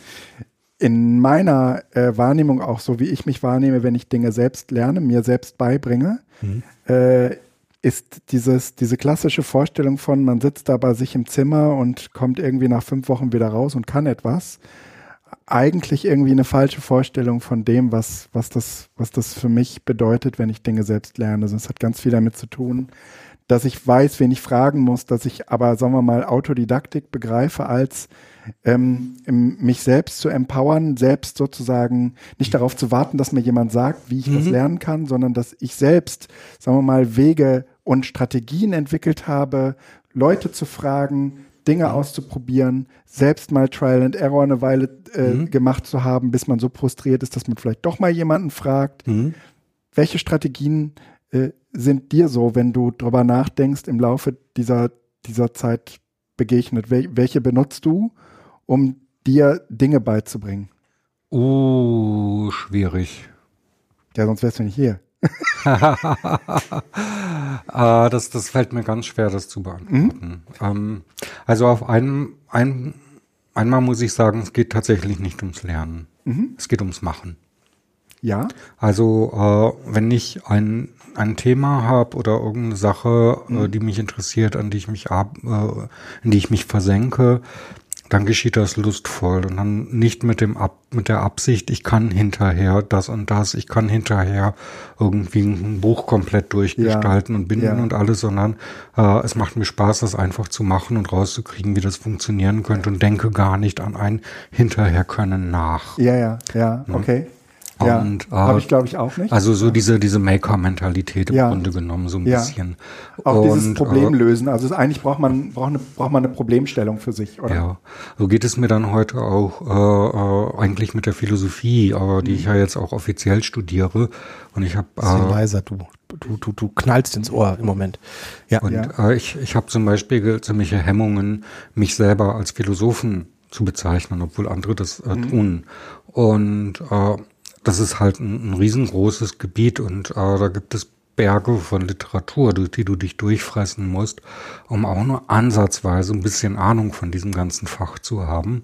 Und ich sag von Anfang an, hey, nee Leute, also ich bin jetzt Mitte 40, äh, ich lerne jetzt dieses Fach nicht vom Grund auf und bin jetzt irgendwie so der Bilderbuchphilosoph oder sowas, mhm. sondern ich interessiere mich für ganz bestimmte technikphilosophische Fragestellungen und suche mir zusammen, was Leute dazu schon mal gesagt haben und bleibe bei diesem einen Ding und wie man das dann hinterher nennt, was ich in da tue, das ist mir dann relativ egal und äh, das ist dann im Grunde genommen auch wieder die gleiche Herangehensweise. Es geht nicht darum, hinterher irgendwas gelernt zu haben oder zu sein, sondern darum, dass mich jetzt gerade auf Fragestellungen einfach total brennend interessieren und es mir ganz, ganz viel Freude äh, bereite, daran zu arbeiten und darüber nachzudenken, äh, wie, wie andere eigentlich darüber gedacht haben. Also mhm. zum Beispiel so Fragen wie, ja, was macht eigentlich unsere menschliche Intelligenz aus und wie ist sie eigentlich entstanden und mhm. solche Fragestellungen.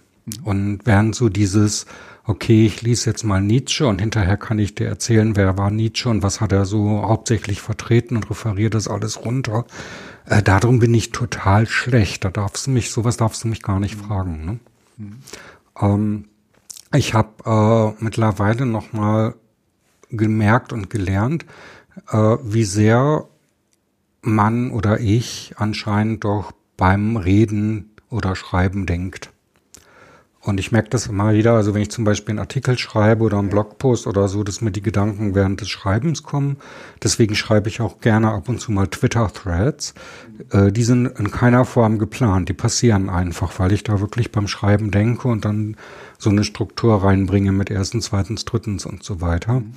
Und ich gemerkt habe, dass man doch sehr, sehr viel weiterkommt, wenn man äh, Leute hat, mit denen man dann irgendwie abends schön bei irgendeinem Getränk über so ein Thema einfach labern kann, was wie dann doch sich unglaublich dann die Ideen und Gedanken wieder hochschaukeln und man plötzlich mit Sachen im Kopf hinterher nach Hause kommt, die man so für sich allein im stillen Kämmerlein mit dem ganzen Internet und tausend Büchern ja. trotzdem so nicht ja. gehabt hätte. Und dieser, dieser Austausch, äh, der ist mir total wichtig und da bin ich auch sehr, sehr, sehr froh und glücklich über die Cochlea-Implantate, weil ich, äh, weil sie mir ermöglichen, diesen Austausch zu haben. Ja. Und, ja. und zwar mit den Leuten, mit denen ich das möchte und nicht nur mit den Leuten, die zufällig die gleiche Behinderung haben wie ich. Ja, oder die gerade on sind. Hm? Ähm, tatsächlich ist genau aus dem Grund der Podcast mit äh, Felix zusammen entstanden, äh, weil äh, wir hier im Ruhrpott eigentlich jetzt äh, von der Distanz her auch niemanden äh, eigentlich hatten, außer uns beide, weil wir direkt nebeneinander wohnen, ähm, mit denen man sich mal so austauschen konnte. Und eigentlich war dieser Podcast überhaupt nie dafür gedacht, dass ihn Leute hören. Ich kann mich noch an unsere ersten Episoden erinnern, da haben wir gesagt, wir machen das eigentlich für uns, um miteinander zu reden. Und tatsächlich gehen wir ganz häufig nach solch, nach gut gelungenen Podcasts mit äh, äh, vielen neuen äh, Gedanken äh, heim. Und das sind mhm. nicht die, die man eh schon abgehangen für sich äh, irgendwie durchdacht hat, sondern das sind eigentlich die Dinge, äh, die wir die wir dann so neu denken, eigentlich hier erst. Und das, und das andere Ding ist, ähm, das, was du gerade mit dem Schreiben und dem Denken beschrieben hast, ähm, das, das habe ich auch.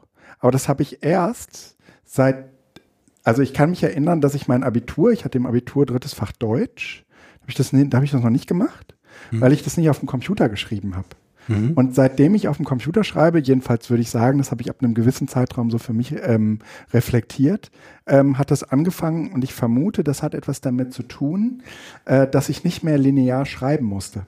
Mhm. sondern dass man an unterschiedlichen Stellen, wo einem, wo man mhm. gerade dran hängt, losgeschrieben hat mhm. und äh, nicht mehr, sagen wir mal, so von äh, so chronologisch von A bis Z geschrieben. Da, hat die, da hatten wir schon mal drüber geredet. Folge, ne? ja. mhm. ähm, aber da hat, das hat das äh, denkende Schreiben bei mir total begünstigt.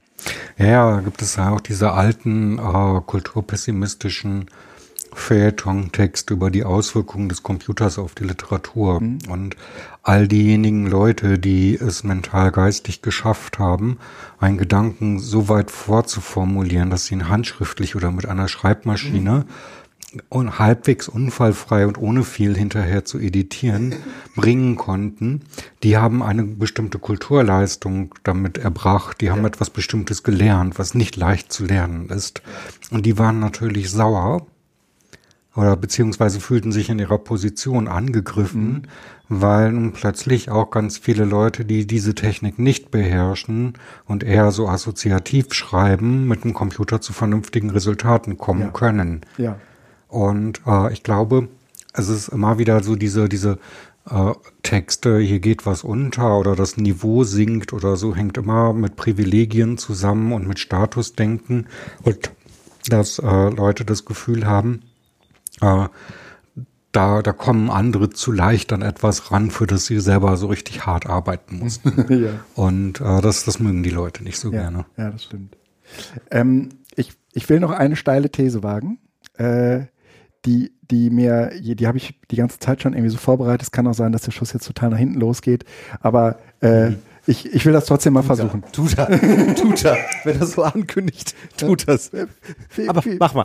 Mach vielleicht, vielleicht wird es jetzt auch eine, eine sehr geniale, sehr, eine sehr geniale Sache.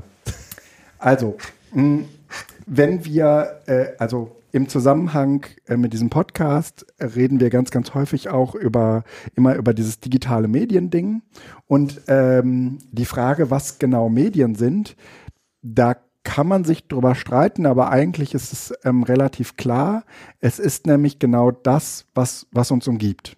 Also es ist in, eigentlich nichts, was in irgendeinem Computer drin ist, sondern ist eigentlich immer das, was uns umgibt. Das würden wir immer als Medium bezeichnen. Also ähm, Jöran hat dazu, ein guter Freund von uns, ein, so, ein, so ein Video gemacht und steht irgendwie im Hagenbecker äh, oder Haben Hagenbeker äh, äh, Park da in, in Hamburg vor den Pinguinen und sagt, naja, der Pinguin, ja, das ist, äh, der kennt im Prinzip zwei Medien. Das eine ist, sagen wir mal, diese Welt, die wir hier auch kennen, die mit dem Boden und das andere ist das Wasser. Und in beiden Welten verhält er sich irgendwie anders.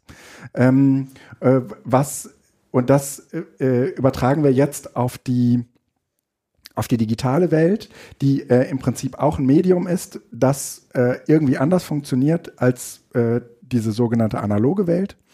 Aber deine analoge Welt äh, ist ja eigentlich auch nochmal anders. Mhm. Also für dich fühlt sie sich zumindest anders an. Und in, in mir ähm, äh, macht sich die Vermutung breit, dass es auch nicht äh, das Medium gibt, sondern dass das Medium, dass das, was uns umgibt, etwas sehr subjektiv Empfundenes ist mhm. äh, und äh, nichts, was man am Ende so absolut mit rein nur mit Naturgesetzen beschreiben mhm. kann, sondern ja auch etwas ist, was sich, was mit mir interagiert. Mhm. Und das ist jetzt zwangsläufig nicht die Schwerkraft, mhm. sondern das ist zwangsläufig zum Beispiel ähm, irgendwie ein Luftzug oder ähm, ich, ich, weiß nicht, wie bei dir zum Beispiel, also ähm, Druck, wenn, wenn, wenn äh, ich mit meinem Gehör zum Beispiel äh, im Flugzeug fliege, dann empfinde ich äh, das äh, als sehr unangenehm, wenn ich, äh, wenn mhm. es sehr, sehr schnell singt. Mhm. Ähm, da, nur, nur, als, nur als Beispiel für sinnliche Eindrücke, aber ich meine jetzt vor allen Dingen auch diese Interaktion mit der Welt. Mhm. Genauso wie die Interaktion, äh, die man so über das Digitale oder im Digitalen auch auf unterschiedliche Arten, sagen wir mal, empfängt und subjektiv erlebt. Mhm. Und äh, da würde mich äh, jetzt äh, an, aus deiner Perspektive nochmal äh, interessieren, äh, äh, wie, wie für dich, sagen wir mal, sich die äh, die, diese sogenannte Realität anfühlt, die, äh, die du erlebst und äh, wo du, also weil du beide Welten ja kennst, jedenfalls die, die eine ist ja schon ein Weilchen her, aber du, du ich vermute, du kennst sie noch, äh, wo du Unterschiede ausmachen würdest. Auch äh, tatsächlich in dieser ähm, äh, in dieser mediumsphilosophischen äh, Betrachtung, ja, also was sozusagen Interaktion mit dieser Welt angeht, weil dieses mhm. Cochlea-Implantat das ja auch in gewisser Weise für dich äh, transformiert, übersetzt, wie auch immer. Also es sind nicht wirklich Welten. Also du, du äh, hast das jetzt so formuliert, als gäbe es so diese eine fest umgrenzte Welt und mhm. der stellt sich alles so dar und dann gäbe es mhm. diese andere und der stellt sich alles anders dar und manche Menschen wechseln halt zwischen beiden und andere irgendwie nicht. Also ein bisschen so wie ähm, Austausch ja in den USA als Schüler gemacht zu haben, um mal äh, eine andere Kultur kennengelernt zu haben. Mhm. Aber trotzdem ist das eigentlich äh, komplett fließend. Und wenn du mich fragst, äh, wie sich Realität für mich anfühlte, merke ich halt in meinem Gehör, dass ich wirklich in einer situativen Realität lebe. Und das ist ein sehr, sehr interessanter Begriff, der stammt von der Philosophin Donna Haraway, die von der situierten Wahrheit sprach. Mhm. Und ähm, äh, äh, im Grunde damit auch sagen wollte, dass Wahrheit, also ernsthaft Wahrheit, nicht nur Ansichtssachen oder Perspektiven, sich sehr stark aus dem auch ergeben, der Situation, in der der Betrachter steckt. Und zwar auch wirklich hart auf naturwissenschaftlicher Ebene. Ähm, zum Beispiel, äh, wenn du jetzt irgendwie ein physisches äh, oder biologisches oder chemisches Experiment machst, dass du vorher äh, als zum Beispiel männlicher weißer Forscher einen ganz bestimmten Mindset mitbringst und dieses äh, Experiment auf eine ganz bestimmte Art designst und das führt dann zu einem ganz bestimmten Art von Wissensgebäude, ließe sich aber eben durchaus anders interpretieren und aber trotzdem noch naturwissenschaftlich mhm. äh, zu bleiben.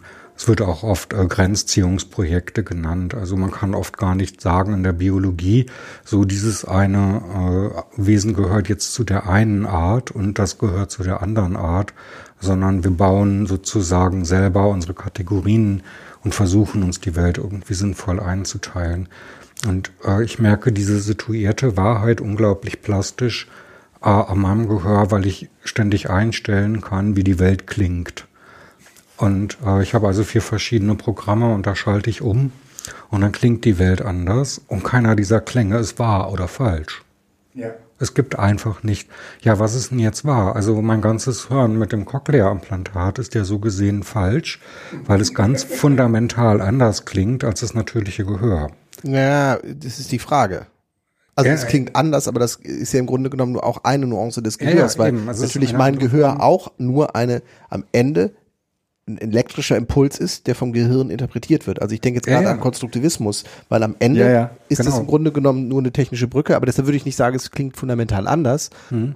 Also ich, das Fundamentale stört mich daran, weil es klingt so, als wenn doch, das doch, es, es klingt fundamental anders. Also aber, das ist jetzt nicht konstruiert, sondern erfahren.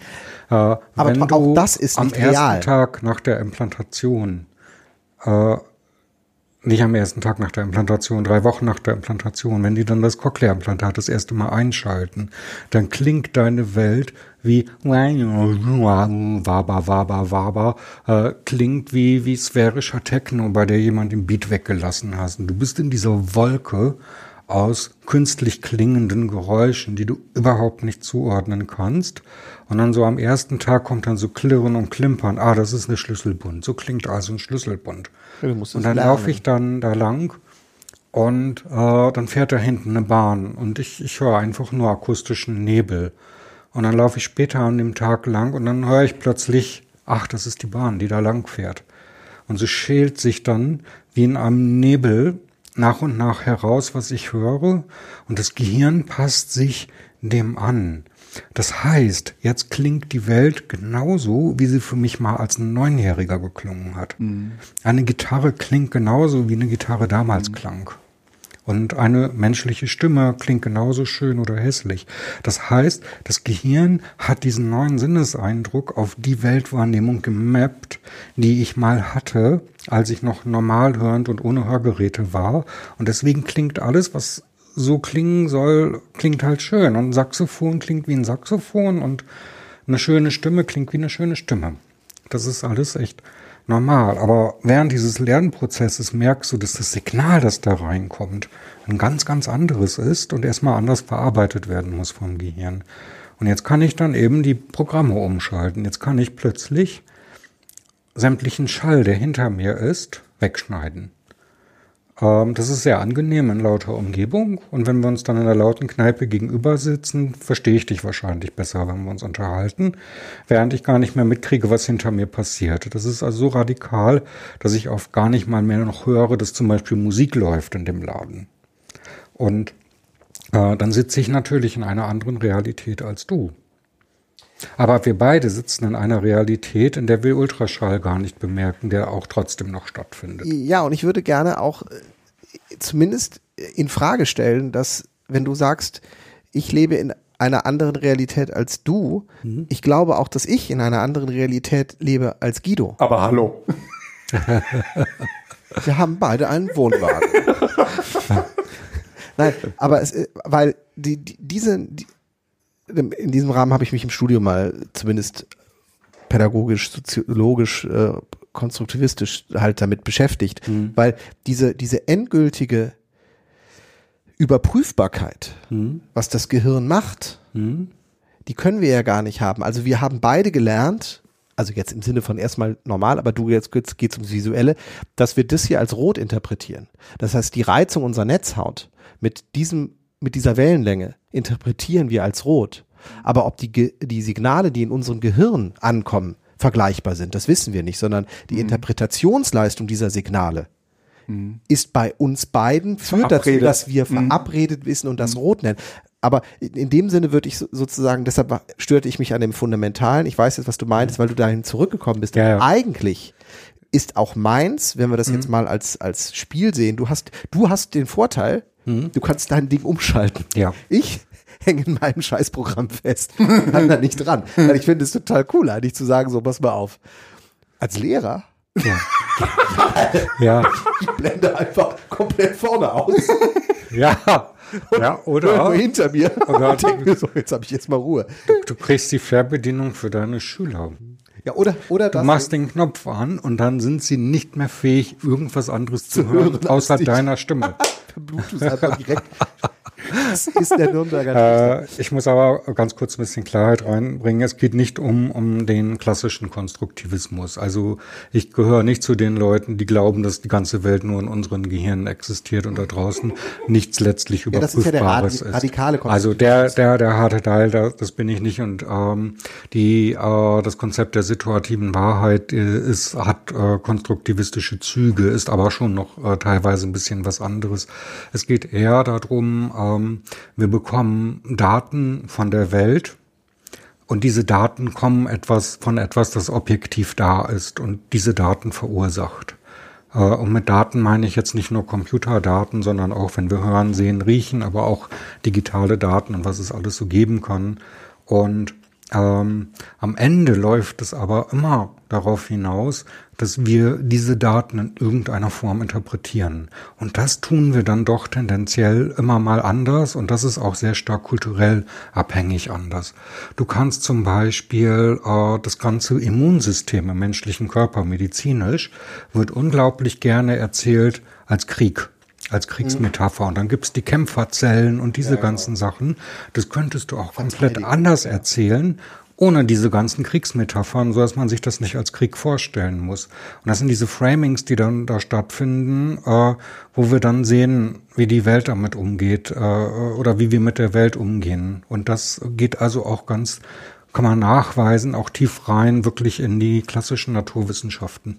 Wollte ich gerade sagen, es ist vielleicht ein Phänomen ja. des 20. Jahrhunderts, das ja. da sozusagen geprägt war. Ich weiß gar nicht, wie das. Äh, also ich, ich kenne nur diese, diesen Vergleich gerade kulturell äh, mit, mit den Farben. Also das Grün hier bei uns die Farbe des Ausgleichs und sonst was ist. Mhm. Und in Asien halt tendenziell eher eine Farbe des Ekels weil das mhm. Fleisch grün wird, wenn es fault. Ah, ja, so. Okay. Also ich weiß nicht, ob das jetzt 100% stimmt. Ich habe noch nicht mit Asiaten darüber gesprochen, aber allein diese Interpretation von Farben, wo halt dann kulturell äh, ja, die, die ganzen Kulturwissenschaftler eben ihren.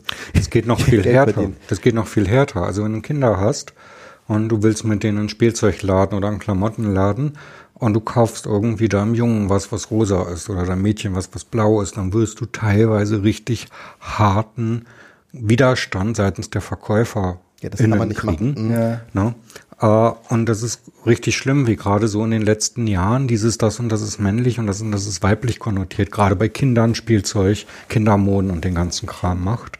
Und wenn man sich dann vor Augen führt, dass die Farbe rosa vor ungefähr, bis vor ungefähr 100 Jahren die Jungsfarbe war.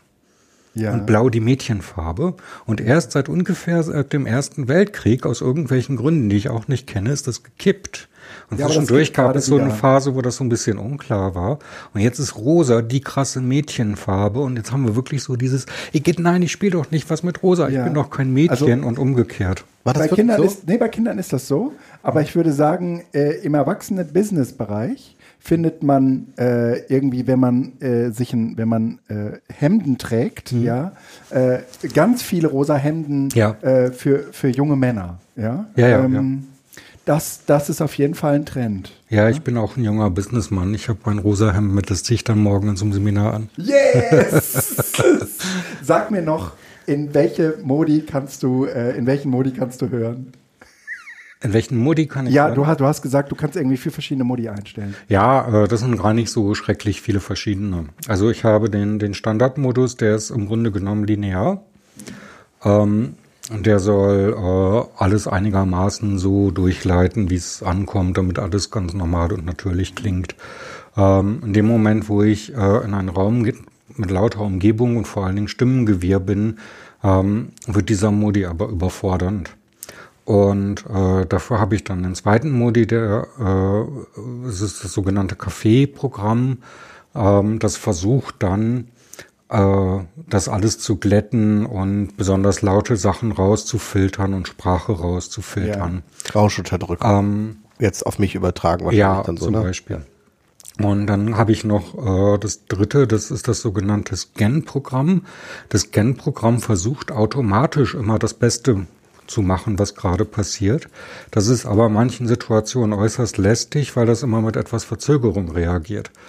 Also zum Beispiel, du hörst einen Podcast und es kommt das laute Jingle und dann pegelt das Scan-Programm ganz gewaltig runter und das Jingle wird viel zu leise und dann ist das Jingle vorbei und die Leute reden wieder und dann braucht das Scan-Programm eine Sekunde, um zu merken, dass es wieder hochregeln muss und dann kommen die Leute erst wieder hoch. Also das ist nicht wirklich perfekt, aber es ist halt da auf, zu meiner Auswahl und in manchen Fällen benutze ich das auch.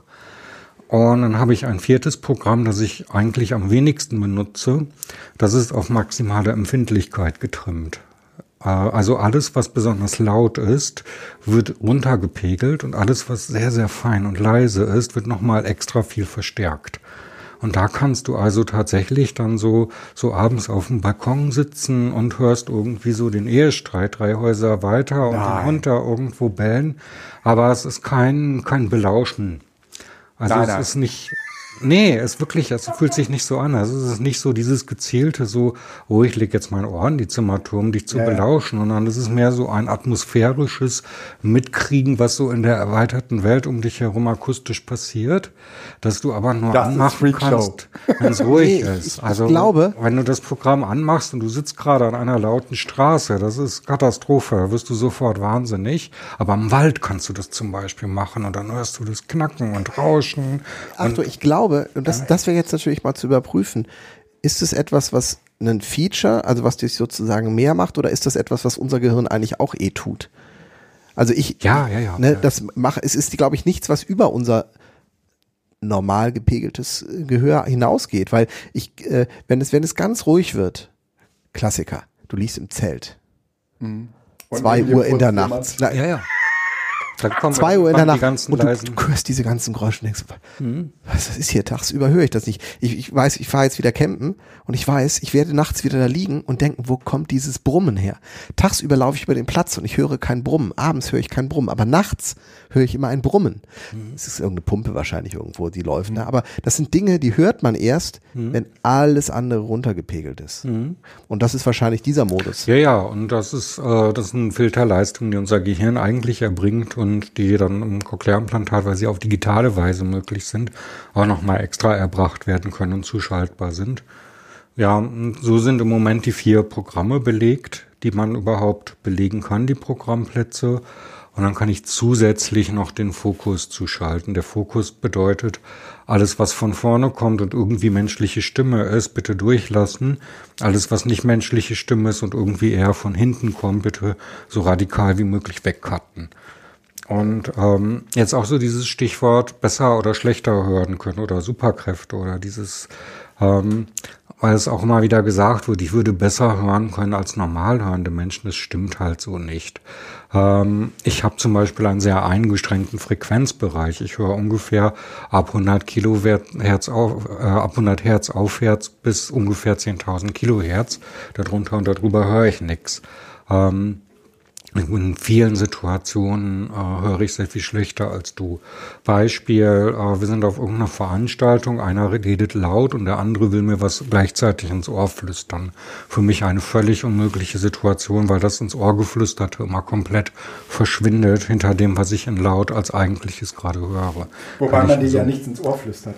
Ich habe dir gerade, Nee, nee, weil- das war gar nicht auf bin dich ich im bezogen. Seminar rein, rein, reingekommen und er hatte, er hatte ihm erklären wollen, ähm, dem, dem Enno, wo, wo ich vorher war, weil ich hier noch äh, am Telefon war. Hm. Und äh, dann, dann habe ich irgendwie sofort klar gehabt, das Ohr ist vollkommen dysfunktional. Ja? Ja, ja. Du, du musst, du musst, du musst in dieses, in dieses Gerät an dem Ohr dran, da musst du reinsprechen. Ja, ja. Beziehungsweise das Beste ist, du schickst ihm einfach eine Sprachnachricht aufs Handy, weil die kann er sich anhören und zwar ohne, dass es jemand mitkriegt. Das stimmt. Also Ja, das kann ich Ah, wie tatsächlich. geil ist das denn? Da habe ich überhaupt nicht dran gedacht. Ja, ja. Für, für uns ist das ja eine totale Behinderung. Genau. Wenn wir während einer, äh, Ja. eines Events solche Sprachnachrichten Ich find's bekommen. furchtbar. Äh, Ja, das ist, das passiert dann tatsächlich drahtlos. Ne? Also sobald ich am, am Telefon die, die Klangwiedergabe starte, egal ob das ein Telefon Ja. ist oder eine Voice Match ist oder was auch immer, macht es in meinem Implantat einmal kurz so als Signal, dass ich jetzt auch weiß, okay, jetzt Ja. passiert was. Ich kriege in allerklarster Qualität jetzt diese Voice Matches oder den Podcast oder was immer es ist auf die Ohren und gleichzeitig ist die ganze Umgebung natürlich einfach mal so 50 Prozent runtergepegelt, damit ich mir das auch in Ruhe anhören Wie geil ist kann. das denn? Und äh, der restliche Seminarraum ist in dem Moment, wo das passiert, halt auch nur so ein Summen. ja. Aber das nervt halt auch, wenn das Telefon klingelt und du guckst gerade einen Film, dann hast du plötzlich ein Bimmeln im Ohr. Und wenn das Telefon im Nachbarraum liegt, ist das halt lästig, weil du den Anruf nicht mal schnell weg äh, klicken kannst. Ne? steuerst aber, du denn das? Ähm, aber ich wollte noch So. ganz kurz äh, sagen, also dieses, dieses besser, schlechter hören können. Also wir können im Club gehen, wo richtig laut Musik spielt. Und dann müsst ihr euch gegenseitig was ins Ohr schreien. Und äh, ich kann diese Hintergrundgeräusche recht gut rausfiltern. Und wenn das Setting einigermaßen stimmt, auf zwei Meter Entfernung verstehen, was ihr euch mühsam gegenseitig ins Ohr schreit, auf der einen Seite. Wir können aber auch in ein Restaurant gehen, wo das Tischgeklapper und das Gemurmel ein bisschen zu laut ist, aber noch nicht laut genug, als dass alle anfangen würden, ihre Stimme so zu erheben, sondern weiterhin leise reden. In dieser Situation kacke ich total ab und verstehe regelmäßig kein Wort. Und da gibt es auch immer noch kein gutes Programm für, dass das äh, Implantat das aber gut das ist alles auf so einem gleichen Level wahrscheinlich. Und das heißt, äh, also es ist immer ein gemischtes Bild zwischen Beeinträchtigung und Enhancement. Es ist immer beides da und es hängt immer von der Situation ab, ob ich irgendwas jetzt besser kann als du oder nicht so gut Ja, kannst wie du. ja. Und plakativ kannst du das an Oscar Pistorius sehen. Der hat halt diese Blades, die seine Füße ersetzen und mit diesen kann er auf der Aschenbahn unglaublich schnell rennen. Aber mit den Dingern so normalen Alltag irgendwie Treppen steigen oder sowas oder Ja. äh, Autofahren äh, geht gar nicht. Total mühsam. Ne? Da braucht er andere Prothesen für. Stimmt. Stimmt. Stellst du das am Ohr ein oder ist es, äh, gibt es da eine App für? Da gibt's eine App für. Also es gibt eine Fernbedienung, eine Funkfernbedienung, die ich aber nie dabei habe. Ja, ne. äh, es gibt eine Einknopfbedienung am Implantat selber, okay. wo so ein Knopf irgendwie so ganz blöd mehrfach gelegt ist und man irgendwie in einem bestimmten Muster sieben Tasten drücken muss, um dann diese Einstellung irgendwie geändert zu haben, was also auch nervig ist und was langsam ist. Aber es gibt halt auch diese App. Wir sind jetzt im Medium Podcast, wir hören also nix. Aber äh, so sieht die halt aus. Sogar schick, cool. Und da kann ich dann so die Programme wechseln und irgendwie laut und leise machen. Ich finde das schon cool. Und solche Späße. und also, ja. weißt du, so, so ja, ja, also, und da müssen die auch so, just, so justieren. Ich, ich, ich habe gerade ein E-Bike bekommen. Ja. Ich habe zwei Wochen lang jetzt an den Bremsen rumgeschraubt. Und zwar so, immer so noch einmal gegen, wieder festziehen, gucken, schleift es, ist es jetzt gut und sonst was. Weil ich, sowas macht ja Spaß. Ja, ja, ja, ja, klar. Und ich finde das, wenn das total super, wenn ich mein Gehör sozusagen so optimieren kann und sagen, ja, so jetzt ist es gut. Das, das ärgert mich ja so. Also ich muss ja immer in die Klinik fahren, wenn ich daran eine Einstellung ändern will. Da mache ich einen Termin, dann warte ich drei Wochen, dann fahre ich dahin und habe genau eine Stunde Zeit. Und wenn ich es dann überprüfen will, kann ich es da auch nicht, weil äh, stiller Raum und man will ja vielleicht, man muss in die akustische Situation, für die man das macht, um es überprüfen zu kannst, können. Kannst du, denn, kannst du das nicht hacken? Nein, nein, nein, kann ich nicht. Und äh, ich brauche eine ganz bestimmte Software und die bekommen nur zertifizierte Stellen und ich bekomme die bisher nicht. Und damit kann man dann das Cochlea-Implantat äh, programmieren. Mal einmal so die Standardeinstellung und, rausziehen und dann probieren und nee, alles, alles, alles wirklich nicht, nicht so einfach, nicht so einfach. Und ich habe auch schon so über Reverse Engineering nachgedacht und so, aber es übersteigt meine Fähigkeiten. Vor allen Dingen bräuchte ich dann auch nochmal Ersatzgeräte, die ich dafür Das ist es dem auseinander ja dann auch könnte. unbedingt am ähm, Objekt. Ähm, aber, aber das, das, das würde mich total reizen und triggern, so, so, so Feintunen und am Gehör und so Detaileinstellungen. Und wie klingt das jetzt, wenn man an der Stelle den, den Filter reinnimmt oder? Wäre das, würde das nicht oder, eigentlich für die komplette Community einen unglaublichen Benefit bringen, wenn man das sozusagen als so Hörprofile, ja. Ja, ja also als Community-Projekt. Ich meine, der du hast es ja gesagt, du gehst in die Klinik, hast eine Stunde Zeit, die stellen was ein und im Grunde genommen ist so jetzt biologisch gesehen, wie entsteht Evolution, ist das ja ein unglaublich langer Akt.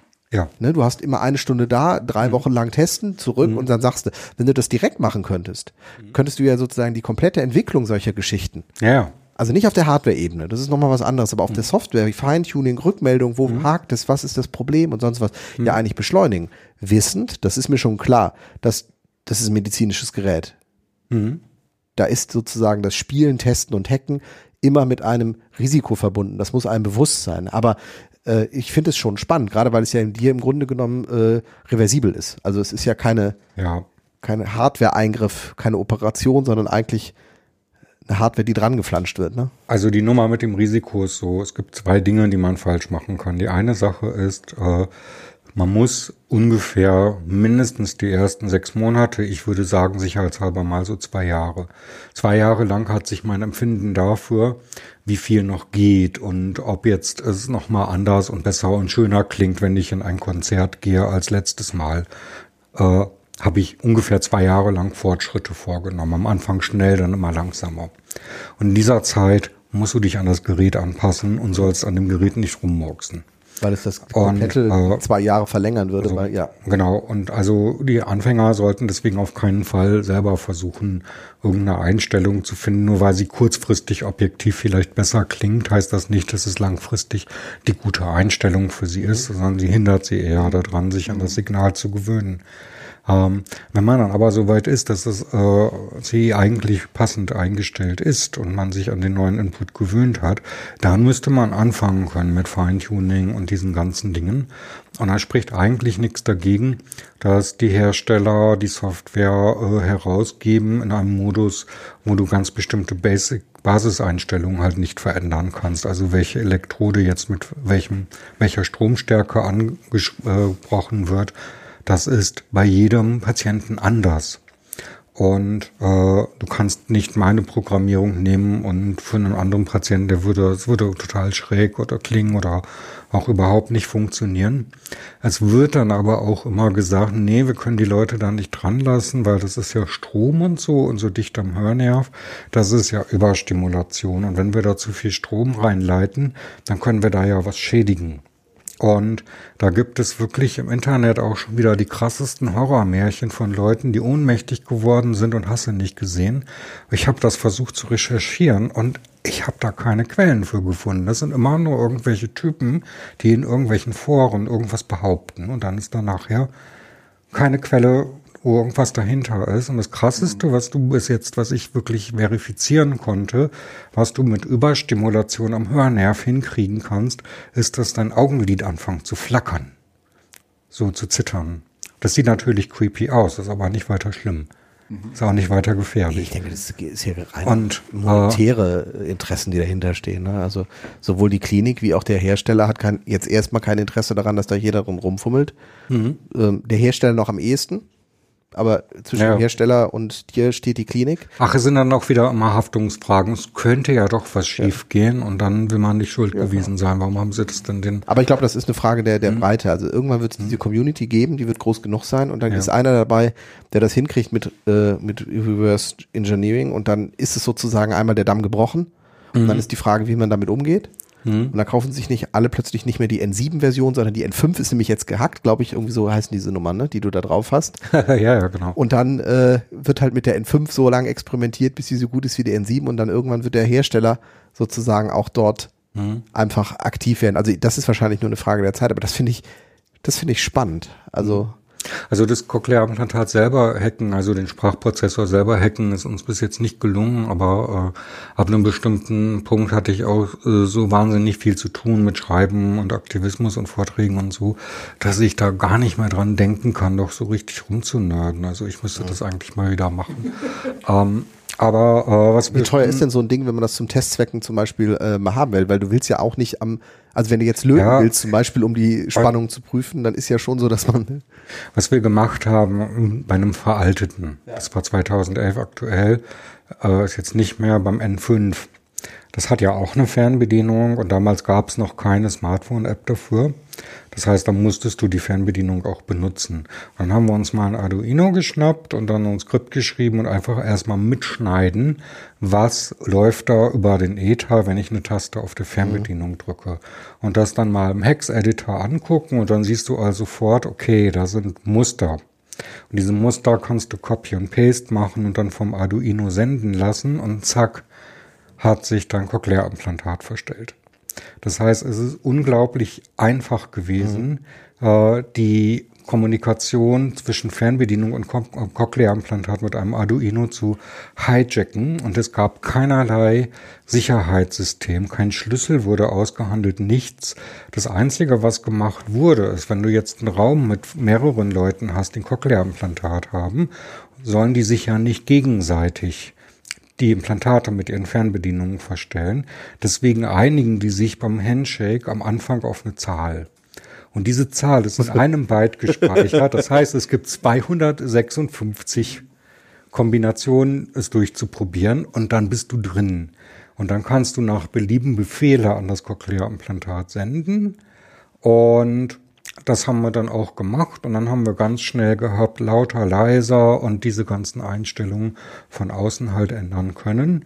Und wir haben eine ganze Reihe von Befehlen gefunden, die nicht dokumentiert sind und haben uns aber nicht getraut, diese Befehle zu starten, weil das halt mein Cochlea-Implantat war und ich jetzt nicht weiß, schicke ich jetzt diesen Befehl da rein und dann stürzt das Ding womöglich ab und ist vielleicht hinüber und funktioniert nicht mehr. Oder was passiert jetzt, wenn ich diesen Befehl hinschicke? Oder werde ich überstimuliert? Da hatte ich jetzt nicht so viel Angst vor. Aber kann ich Schaden anrichten, wenn ich nicht weiß und nicht abschätzen kann, was es jetzt verursacht, wenn ich diesen Befehl an ein Implantat schicke, das an meinem Körper steckt, lasse ich das vielleicht das ist besser. halt kein Raspberry Pi, den man im Zweifel neu Und, aufsetzt, äh, sondern deswegen wissen wir halt immer noch nicht, was diese äh, undokumentierten Leerstellen bewirken, wenn man sie an das Implantat sendet, wenn sie überhaupt irgendwas bewirken. Cool. Ähm, du hattest gerade schon mit, mit Apps angefangen. Wir haben ja ganz zum Schluss immer diese Kategorie äh, schö schöne Apps. Ähm, aber bevor wir damit machen, weil das ja immer unser Abschluss ist, äh, gibt es aus deiner Sicht etwas, was wir dich nicht gefragt haben? Ähm, wo du sagen würdest, ja, ähm, ich habe jetzt irgendwie bei euch äh, diesen Podcast Bildung, Zukunft, Technik gehört und, und ihr macht hier was über Bildung und eigentlich hätte ich gedacht, ihr fragt mal zu XY. Naja, also äh, Bildung ist jetzt ja nicht so mein, mein Kernthema, meine Kernkompetenz. Also, ähm, du bist schon ein schlauer Mensch. nee, aber ich, ich komme halt nicht, nicht aus der Bildungsecke. Ich bin mhm. halt in dem Sinne kein Pädagoge und deswegen wüsste ich jetzt nicht, äh, wie ich das weiter mit dem Thema Bildung verquicken kann. Man kann natürlich sich so in diese ganzen ethischen Fragen durchdeklinieren. Wie gehen wir mit behinderten Schulen um? wo ähm, äh, ist, ist äh, Behinderung jetzt äh, ein Inklusionsproblem und wo ist es ein Empowerment-Problem, wo müssen Lehrer auf Leistung setzen, wo müssen Lehrer sozusagen glättend eingreifen und, und weniger Leistung irgendwie nicht sanktionieren. Das sind alles schwierig zu klärende Fragen bis hin zu, könnte ich jetzt eine Prüfung manipulieren mit dem Cochlea-Implantat, weil ich mir von außen mhm irgendwie Text da drauf streamen lasse, den ich mir dann vorlesen lasse und solche Geschichten. Aber äh, das, ähm, ja, also der Podcast wird sehr, sehr, sehr lang, wenn wir das jetzt alles nein, nein, irgendwie durchdiskutieren. Ist nicht beabsichtigt. Dann haben wir natürlich jetzt ganz viel über das Cochlea-Implantat geredet. Das ist ja auch naheliegend, weil ich das halt habe. Aber das war für mich eben nur der Startpunkt und ich beschäftige mich eigentlich mit allen Arten von Implantaten, zunächst einmal medizinischer und nicht medizinischer Natur. Ähm, dann gibt es auch viele Sachen, so weiß keine Ahnung, Herzschrittmacher, wie funktionieren die Dinger eigentlich? Wie werden die angetrieben? Wie funktioniert Energieversorgung? Was gibt es da für Konzepte, um einen Cyborg wahr werden zu lassen? Wie viel könnte davon eines Tages mal realistisch werden? Und ich habe dann auch ziemlich schnell gemerkt, dass es nicht, wirklich nicht darauf ankommt, ob jetzt irgendwas in deinen Körper implantiert ist, sondern äh, es kommt darauf an, wie sehr verwoben du mit einem Gegenstand oder einem Werkzeug bist. Mhm. Und das krasseste Cyborg-Device unserer Zeit ist deswegen tatsächlich wirklich das Smartphone, weil du mit diesem Gerät enorm verwoben bist und äh, das ist auch mit Sucht sehr unzureichend beschrieben, wenn du das zum Beispiel vermisst, weil es kaputt ist, weil du ja große Teile deines Soziallebens zum Beispiel mhm. darüber abwickelst. Mhm. Und das hat ja überhaupt nichts mit Sucht zu tun. Mhm. Äh, man kann es dann suchthaft gestalten, aber das ist dann eine ganz andere Frage. Eine Frage des App-Designs, aber mhm. nicht eine Frage des Smartphones selber. Dann habe ich mir so ein bisschen die Frage gestellt, ähm, dieser Moment, dass alle plötzlich Smartphones hatten und das krempelt, krempelt jetzt irgendwie die Gesellschaft um. Äh, der ist ziemlich singulär. Gibt es eigentlich was ähnliches, dass es schon mal passiert ist? Und es gibt eigentlich nur einen Moment in der Menschheitsgeschichte, wo etwas ähnliches passiert ist. Und das war vor 150 Jahren äh, im Rahmen der Industrialisierung, als plötzlich alle eine Armbanduhr hatten. Mhm. Und da ist es passiert, äh, dass wir die Gesellschaft industrialisiert hatten und mit der Industrialisierung einher ging die Zeittaktung. Wir hatten pünktlich zu sein und von dann bis dann ist das und das. Auch in der Schule so. Ne? Wir haben plötzlich einen Stundenplan und es ist ganz genau festgelegt, exakt fünf Minuten Pause und, und Fahrpläne der Eisenbahn, die damals neu war. Alles musste jetzt genau zeitlich durchgetaktet sein. Und auch erstmal synchronisiert und werden. Ne? Eine das solche Welt funktioniert nur mit einem exakten Zeitsinn den du als Mensch nicht hast. Deswegen besorgst du dir ein Cyborg-Device, das du dir um deinen Arm schnallst, um deinen Zeitsinn jederzeit dabei zu haben, nämlich die Armbanduhr. Taschenuhren und so kleine Uhren gab es ungefähr 300 Jahre vorher schon. Die haben sich aber nie im großen Stil durchgesetzt. Das war ein Statussymbol für Kaufleute. Und die Armbanduhr hat sich nicht so breit durchgesetzt, weil sie jetzt plötzlich irgendwie billig genug war, sondern weil auf ganz breiter Front es im Berufsleben und überhaupt im Alltagsleben nötig war, andauernd wissen zu können, wie spät es gerade ist. Ja. Ja. Und es ist ein Zeitsinn, sonst nichts. Das finde ich spannend. Also im Grunde genommen, das schon allein, genau, weil nämlich der Sinn für die Zeit nicht existiert und mhm. darüber sozusagen für jeden greifbar wird. Mhm. Ähm, und wenn wir uns um solche Zeit ja auch als Sinn ausbildet. Also ich kann mich, ich kann mich erinnern, dass ich früher, dass es eine Zeit gab in meinem Leben, wo ich irgendwie über 10, 15 Jahre keine Uhr hatte. Mhm. Aber dadurch, dass ich vorher ganz lange Zeit äh, äh, an so eine Uhr irgendwie gewöhnt war. Du hattest eine Uhr. War, war ich, nee, vor dieser Zeit gab es in meinem Leben eine Zeit, wo ich keine Uhr hatte. Okay. Und, und da wusste ich trotzdem, meistens ziemlich präzise um plus 10 bis 15 Minuten genau, wie viel mhm. Uhr wir haben. Mhm. Ja, aber das reicht halt nicht, Das reicht- äh, nein, um, um nein, eine nein. Eisenbahn pünktlich fahren zu lassen Ja. oder um den Schulstundenplan wirklich im preußischen Sinne super pünktlich durchlaufen zu Ja, lassen. wie oder ja auch um zu wissen, wann meine Schicht zu Ende ist. Mhm. Und äh, ja, das muss man sich aus nachträglicher Sicht mal vorstellen. Stell mal vor, wir würden in einer Gesellschaft leben, wo es nicht so wichtig ist, pünktlich zu sein, weil wir uns eigentlich irgendwie anders organisieren. Und da würde jetzt jemand ankommen und sagen, wir takten jetzt hier alles ganz krass durch und ihr besorgt euch alle so ein Ding und schnallt euch das um den Arm und dann läuft das ja alles effizienter. Was wäre los? Was würden die Leute die Feuilletons voll schreiben? Was denn da jetzt passiert ist, kannst du dir ja gar nicht vorstellen. ja. Und das ist im Grunde genommen genau das, was jetzt gerade wieder passiert mit der Digitalisierung. Ja. Und auch bei der Uhr würde heute niemand behaupten, äh, dass, also die Leute fühlen sich nackt, wenn die irgendwie weg muss, weil die Batterie neu gemacht werden muss oder irgendwie sowas in den Die sind süchtig. Die sind süchtig. Das würde doch keiner behaupten. Eigentlich sind die süchtig. Uhrensucht, ja. Ich finde es gerade lustig, weil äh, ich assoziiere das gerade. Ich hab, lebe auch ohne Armbanduhr. Mhm. Ich habe halt das Handy, von daher ist es nicht ganz richtig, aber äh, für mich ist zum Beispiel tatsächlich das Glockenläuten Mhm.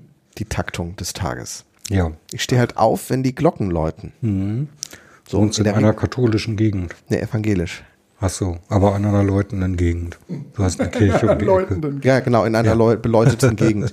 Und das, das finde ich ganz spannend, weil das im Grunde genommen auch etwas ist, was, wenn wir das heute installieren würden, es auch Proteste gibt, weil Privatsphäre und sonst was, aber weil es eine kulturell tradierte Sache ist, Ja. die aber im Grunde genommen äh, nur ein Ziel hat, Mhm. nämlich den Tag zu begrenzen.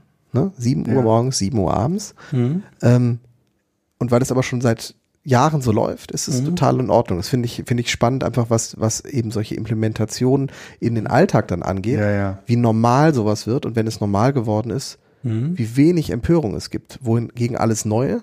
Ja. Aber vor der Industrialisierung konntest du dich halt nach dem Sonnenstand oder dieser Kirchturmuhr richten. Und dann hat's irgendwie Zwölfe geschlagen und dann wusstest du, so jetzt trotten wir mal so ab zum Mittagessen. Aber ob das jetzt eigentlich genau um zehn nach zwölf überhaupt erst losgeht und stimmt. wann wir jetzt wo wieder sind, das hat keine Sau interessiert. Das war einfach nicht wichtig. Ne? Na, und du hast gearbeitet, bis du fertig warst. Ja, Ja, so in du, der ne, du hast Sonne Also als halt es nicht industriell war. Ne? Ja, das ist nicht Genau. industriell war, Genau. das meine ich ja, ne? Also ja, die, die Mönche, die haben das natürlich schon vor der Industrialisierung gemacht, dass die einen relativ streng regulierten Tagesablauf hatten. Aber bei denen richteten sich die Stunden ja nach der Sonnenuhr. Das heißt, die waren dann im Sommer viel länger als im Winter. Also ist auch wieder nochmal Das Ding mit der Bisschen Uhr, das anders. ist echt interessant. Ja, ja, ja, ja, ja.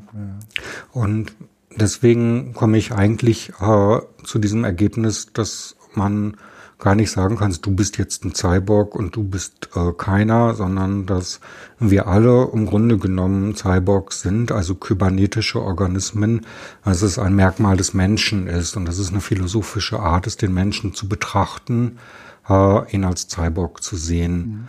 Und das traue ich mich herzuleiten, so eigentlich schon aus der Steinzeit, äh, nämlich mit dem Kochen. In dem Moment, wo wir angefangen haben, Feuer zu machen äh, und unsere Nahrung zuzubereiten, in dem Moment haben wir Verdauungsprozesse stattfinden lassen in einem technischen Gerät außerhalb unseres Körpers, äh, die äh, ermöglichte Nahrung äh, zu verarbeiten, die wir sonst nicht verdauen können, beziehungsweise Nahrung zu konservieren. Und allein das ist schon eine Änderung der Regelkreise im Verhältnis zwischen mir und meiner Umwelt, ähm, äh, die die Art, wie ich Nahrung aufnehme, abgebe, welche Nahrung, wie reagiere ich auf welche Signale, verändert sich dann schon in dem Moment. Ja. Und da an dem Punkt haben wir angefangen, und das gibt es meines Wissens auch im Tierreich nicht, dass ein Tier sich Nahrung vorher so in dieser Form kocht oder Zubereitet. Ja, zubereitet. nee, nee, nee, nee. Korrigiert mich, weil es gibt fast immer eine Ausnahme. Und wenn man sagt, das gibt's im Tierreich nicht, kommt garantiert hinterher immer einer an und sagt einem, doch, ja, hier da die, die eine Ameise, die kann das. Das müssen Also so jetzt Zuhörerinnen ne? tun. Ja, ja, wir, wir, Ja, na, wir, wir also haben so eine, wir haben so eine die das, ne? Telegram-Gruppe, wo wir äh, eine ganze Reihe äh, der Community-Kommentare äh, noch bearbeiten und nachbereiten. Und wenn irgendjemand von den Leuten, die uns hören, Die da Biene tut es. Die Biene macht wir- es? Ja, die Biene sammelt Nektar, der aber an sich erstmal nicht aufgenommen wird, sondern der wird umgewandelt, verdaut, in, die, in die Wabe gespuckt und dort gelagert für den Winter. Also das ist ja auch eine Art der Konservierung. Das, ist, das ist jetzt nur so ganz grob, so könnte Ja, man ja. das vorstellen. Äh, Die ganzen ähm, äh, Disteln, nicht Distel, Mistelzweige, Naja, aber die, die Biene macht das die macht das aber nicht absicht. äh, Die Biene macht das auch nicht absichtsvoll, aber das ist zumindest ein aktiver Akt. Ja, aber das Ähm, ist kein externes Gerät, was, was, die, was die Biene dafür Nein, benutzt. nein, nein, nicht ja? extern.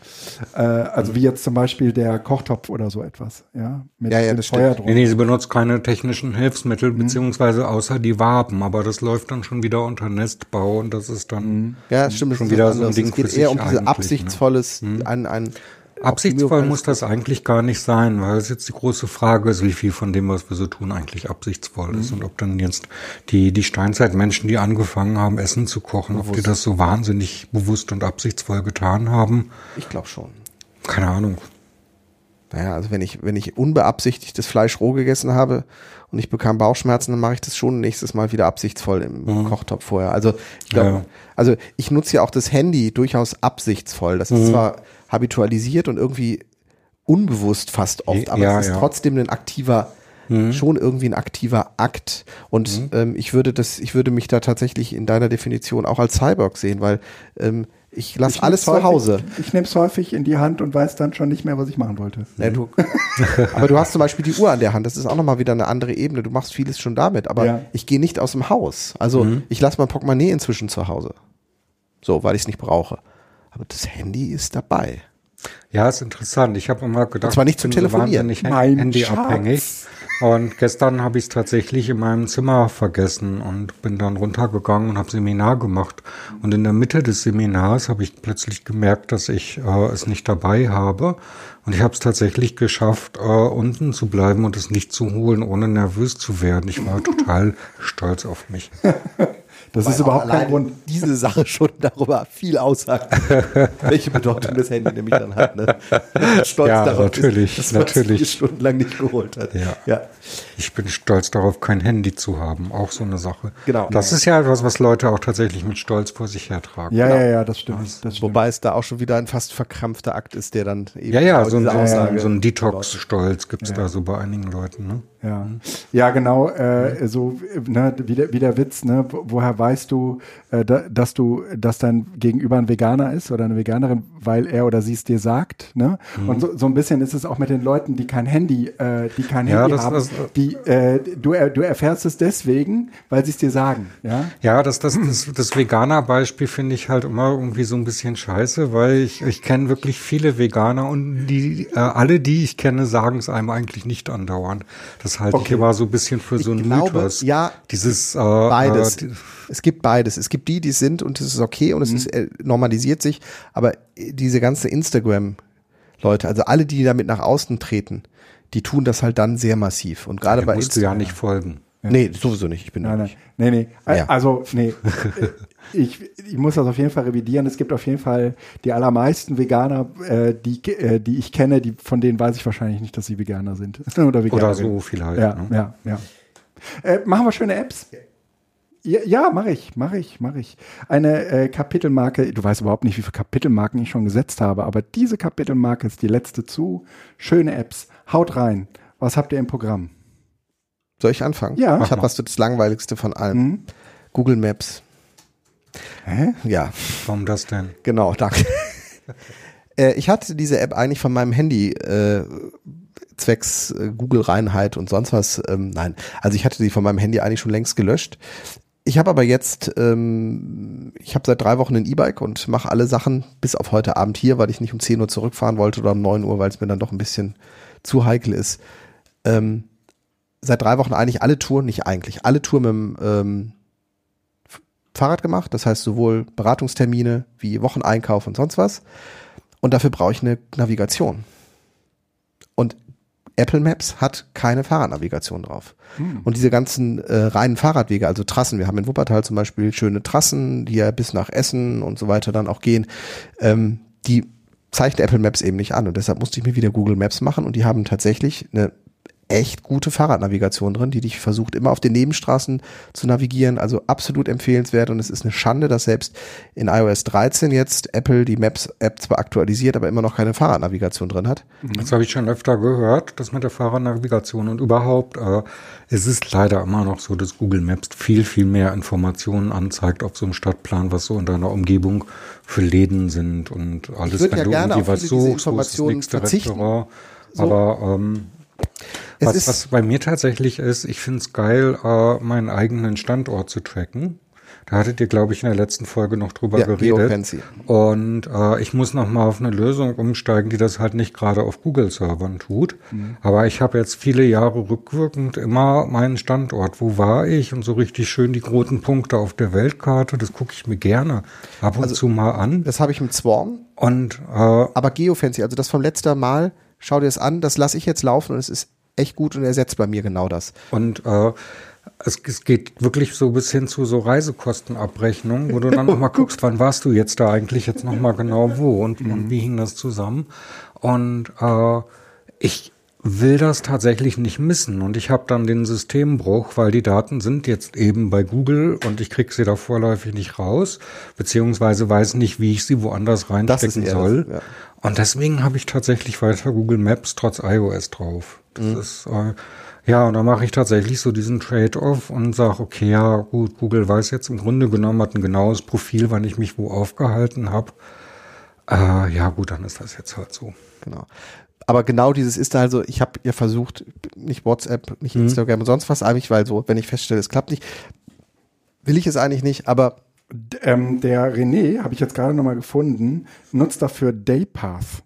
ja, Daypath ist auch nicht schlecht, aber das ist nicht so genau und lässt sich nicht so, ich hatte das im letzten Mal auch äh, ähm, ähm, gesagt, also, weil der, wir hatten das schon mal auch, Daypath hier, ähm, das ähm, hat nicht diese Differenzierung zwischen definierten Orten, wo ich sozusagen tracken kann, wann war ich genau da und einer intelligenten Beortung sozusagen. Ja. Der guckt, wo Ja. warst du und äh, macht das. Und das sind zwei Listen und die sind gut, weil damit habe ich sozusagen auch eine Selektierbarkeit.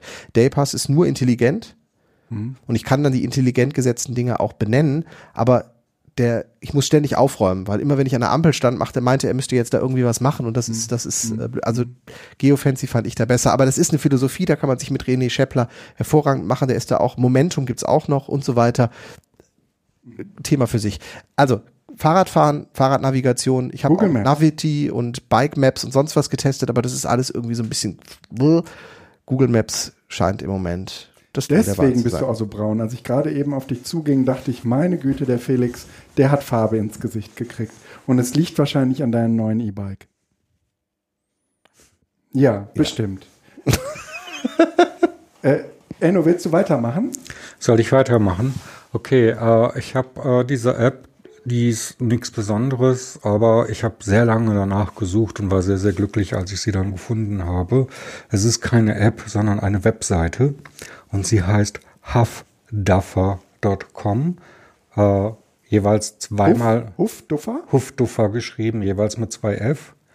Und das macht etwas sehr, sehr Hübsches. Kennt ihr das Problem? Ihr habt so irgendwie eure Podcasts abonniert, aber ihr habt noch, kriegt zwischendurch mal Links auf Audiofiles rein, die ihr auch gerne hören möchtet, ohne jetzt das Audiofile sofort abzuspielen. Und ihr möchtet jetzt diese eine MP3-Datei bitte in eure Podcasts chronologische Playlist so mit reinkriegen. Dann legt ihr euch einen Account bei Haftduffer an und abonniert den RSS-Feed, der dort erscheint. Und dann schmeißt ihr Links zu MP3 oder OGG-Dateien oder was auch immer, immer so bei Haftduffer rein. Einfach nur so Copy und Paste in so ein Textfeld. Und in ein zweites Textfeld kann man noch eine Überschrift tippen.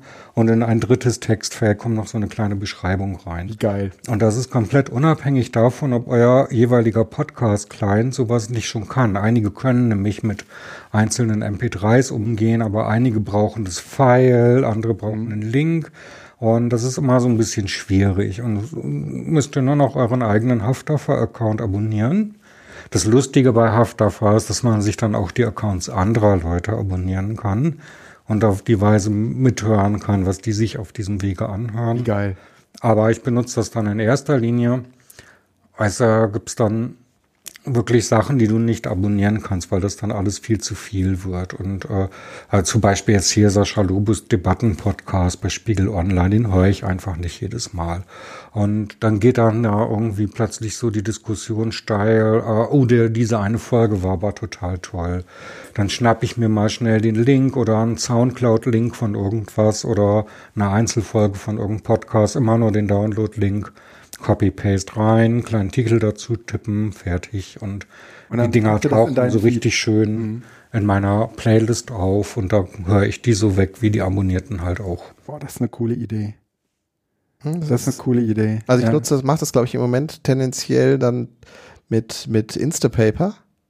Ja, was aber, aber da kannst eben rum durch die genau. Brust ins Auge ist, weil ich dann sozusagen auf die Webseite komme und mir das da anhören kann.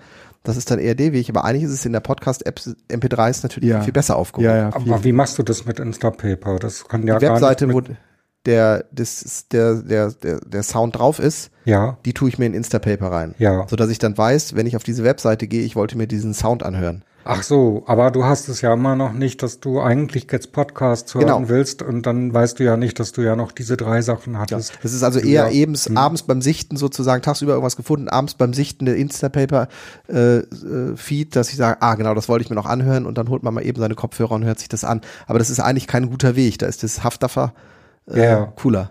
Nee, nee, das ist, das kommt dann einfach so automatisch. Dann hast du irgendwie gerade so die letzte Folge von, keine Ahnung, Logbuch Netzpolitik durchgehört oder CRE und dann taucht das Ding, was du da an Files reingeschmissen hast, immer so zwischendurch. Ach, das ist super. Und dadurch, dass es eben auch ein Feed ist, äh, hält es sich auch an die Chronologie.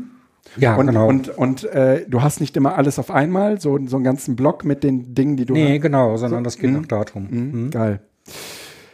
Hast du noch was? Ähm, nee, fällt mir jetzt gerade nicht so richtig ein, aber ich glaube, das ist schon mal ganz hübsch. Das ist eine schöne Empfehlung. Ich habe zwei Empfehlungen. Mhm. Das eine ist äh, allerdings eher was für Leute, die äh, entweder äh, Autos äh, größer dreieinhalb Tonnen fahren oder äh, Autos mit Anhänger. so wie ich mit dem Wohnwagen. Und äh, das Problem an normalen Navigations-Apps ist.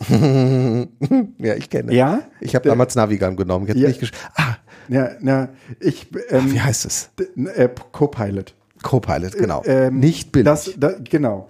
Das Problem ist, ähm, du willst unter Umständen nicht durch eine enge Gasse mit dem Ding geführt werden und du musst und du brauchst eine App, äh, die dir im Idealfall auch noch sagt, dass du eine 100 fahren darfst und von dort aus die, die, die, äh, die Streckendistanz und äh, die Streckendauer ausrechnet.